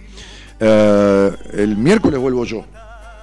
Y ya después me rajo, eh, el viernes atiendo jueves, viernes paciente y el sábado. ¿Qué? El miércoles vengo con mi mujer. Dale, dale. Sí, vengo con la gorda, sí. El miércoles vengo con la gorda que pesa 47 kilos, pero yo digo gorda. Bueno, entonces este, este, vengo con mi mujer el miércoles y después ya el sábado nos vamos. Me casé, no me fui de luna de miel. Está bien que hace 11 años que no conocemos ya. Pero digo, este, y, tampoco me fui de vacaciones. En todo lo que va, no me fui de vacaciones el año pasado. Entonces me voy a tomar unos días, loco, porque después vengo, tengo seminario a mitad de diciembre y tengo pacientes en espera para enero que me van a matar, sino que los tengo que poner en marcha. Algunos tengo que llevarlo al seminario de marzo y bueno, nada. Chicos, uno mismo, se trata de eso, y uno mismo, ser uno mismo, no puede ser estar en vínculos de mierda, a disgusto, con vacíos existenciales, con esto, con lo otro, con quilombo, con ira y agresividad todo el tiempo, violencia. No, loco, eso no es uno mismo. Eso es un uno, más que un uno es un menos cuatro, que, que- que- que- uno está en el subsuelo sin, sin aflorar desde su esencia, ¿no? desde lo que uno lee. Este, fíjate que Ramiro es un tipo que trajo a esta vida confianza en sí mismo, que trajo a esta vida capa- capacidad de construir lo propio y que trajo a esta vida el hacer lo que desea sin esperar nada de los demás. Y vive al revés, porque estas capacidades fueron negativizadas por su crianza. Tiene la herramienta ahí, el tipo tiene la herramienta ahí, pero bueno, ¿qué querés? Si va a donde tiene que ir, o a donde va, o va a buscar. Y lo tiene en siete años, chiflando cachirlas, ¿me entendés? Me voy a la mierda, mira, me voy a la mierda porque me pongo loco. Mejor me voy. Me, me, me, me, la mierda tampoco. Me voy para mi casa que es un. Me voy a fumar un cigarrillo en el balcón, entre medio de todas las flores que tengo. Los corales, las rosas blancas, las rosas rojas. ¿Qué me importa el viento? Me abrigo, boludo. Este, el, el jazmín de leche, la bisgonia, las bisgonias, la- este, la- la- la- las margaritas, los olores a romeros y las mentas, las iricines. Iricine es una planta que es como la hoja, bordó como la remolacha. El pino que hay, el limonero, ¿y ¿qué más? La, la, eh, la Santa Rita blanca, la Santa Rita roja, las rosas chinas, los malbones. boludo, es una cosa impresionante. Más que un balcón, parece un jardín botánico. Chicos, chau chau. Nos vemos eh, y nos escuchamos el miércoles conmigo, mañana con Noemí. Este, y bueno, nada, vamos haciendo lo que podemos. ¿Qué querés que te diga? Gracias por estar, gracias por la onda, gracias por el cariño y por bancarme, que yo sé que soy bastante imbancable. ¿eh? Pero guau, el cariño logra que a uno lo banquen. Chau, chau.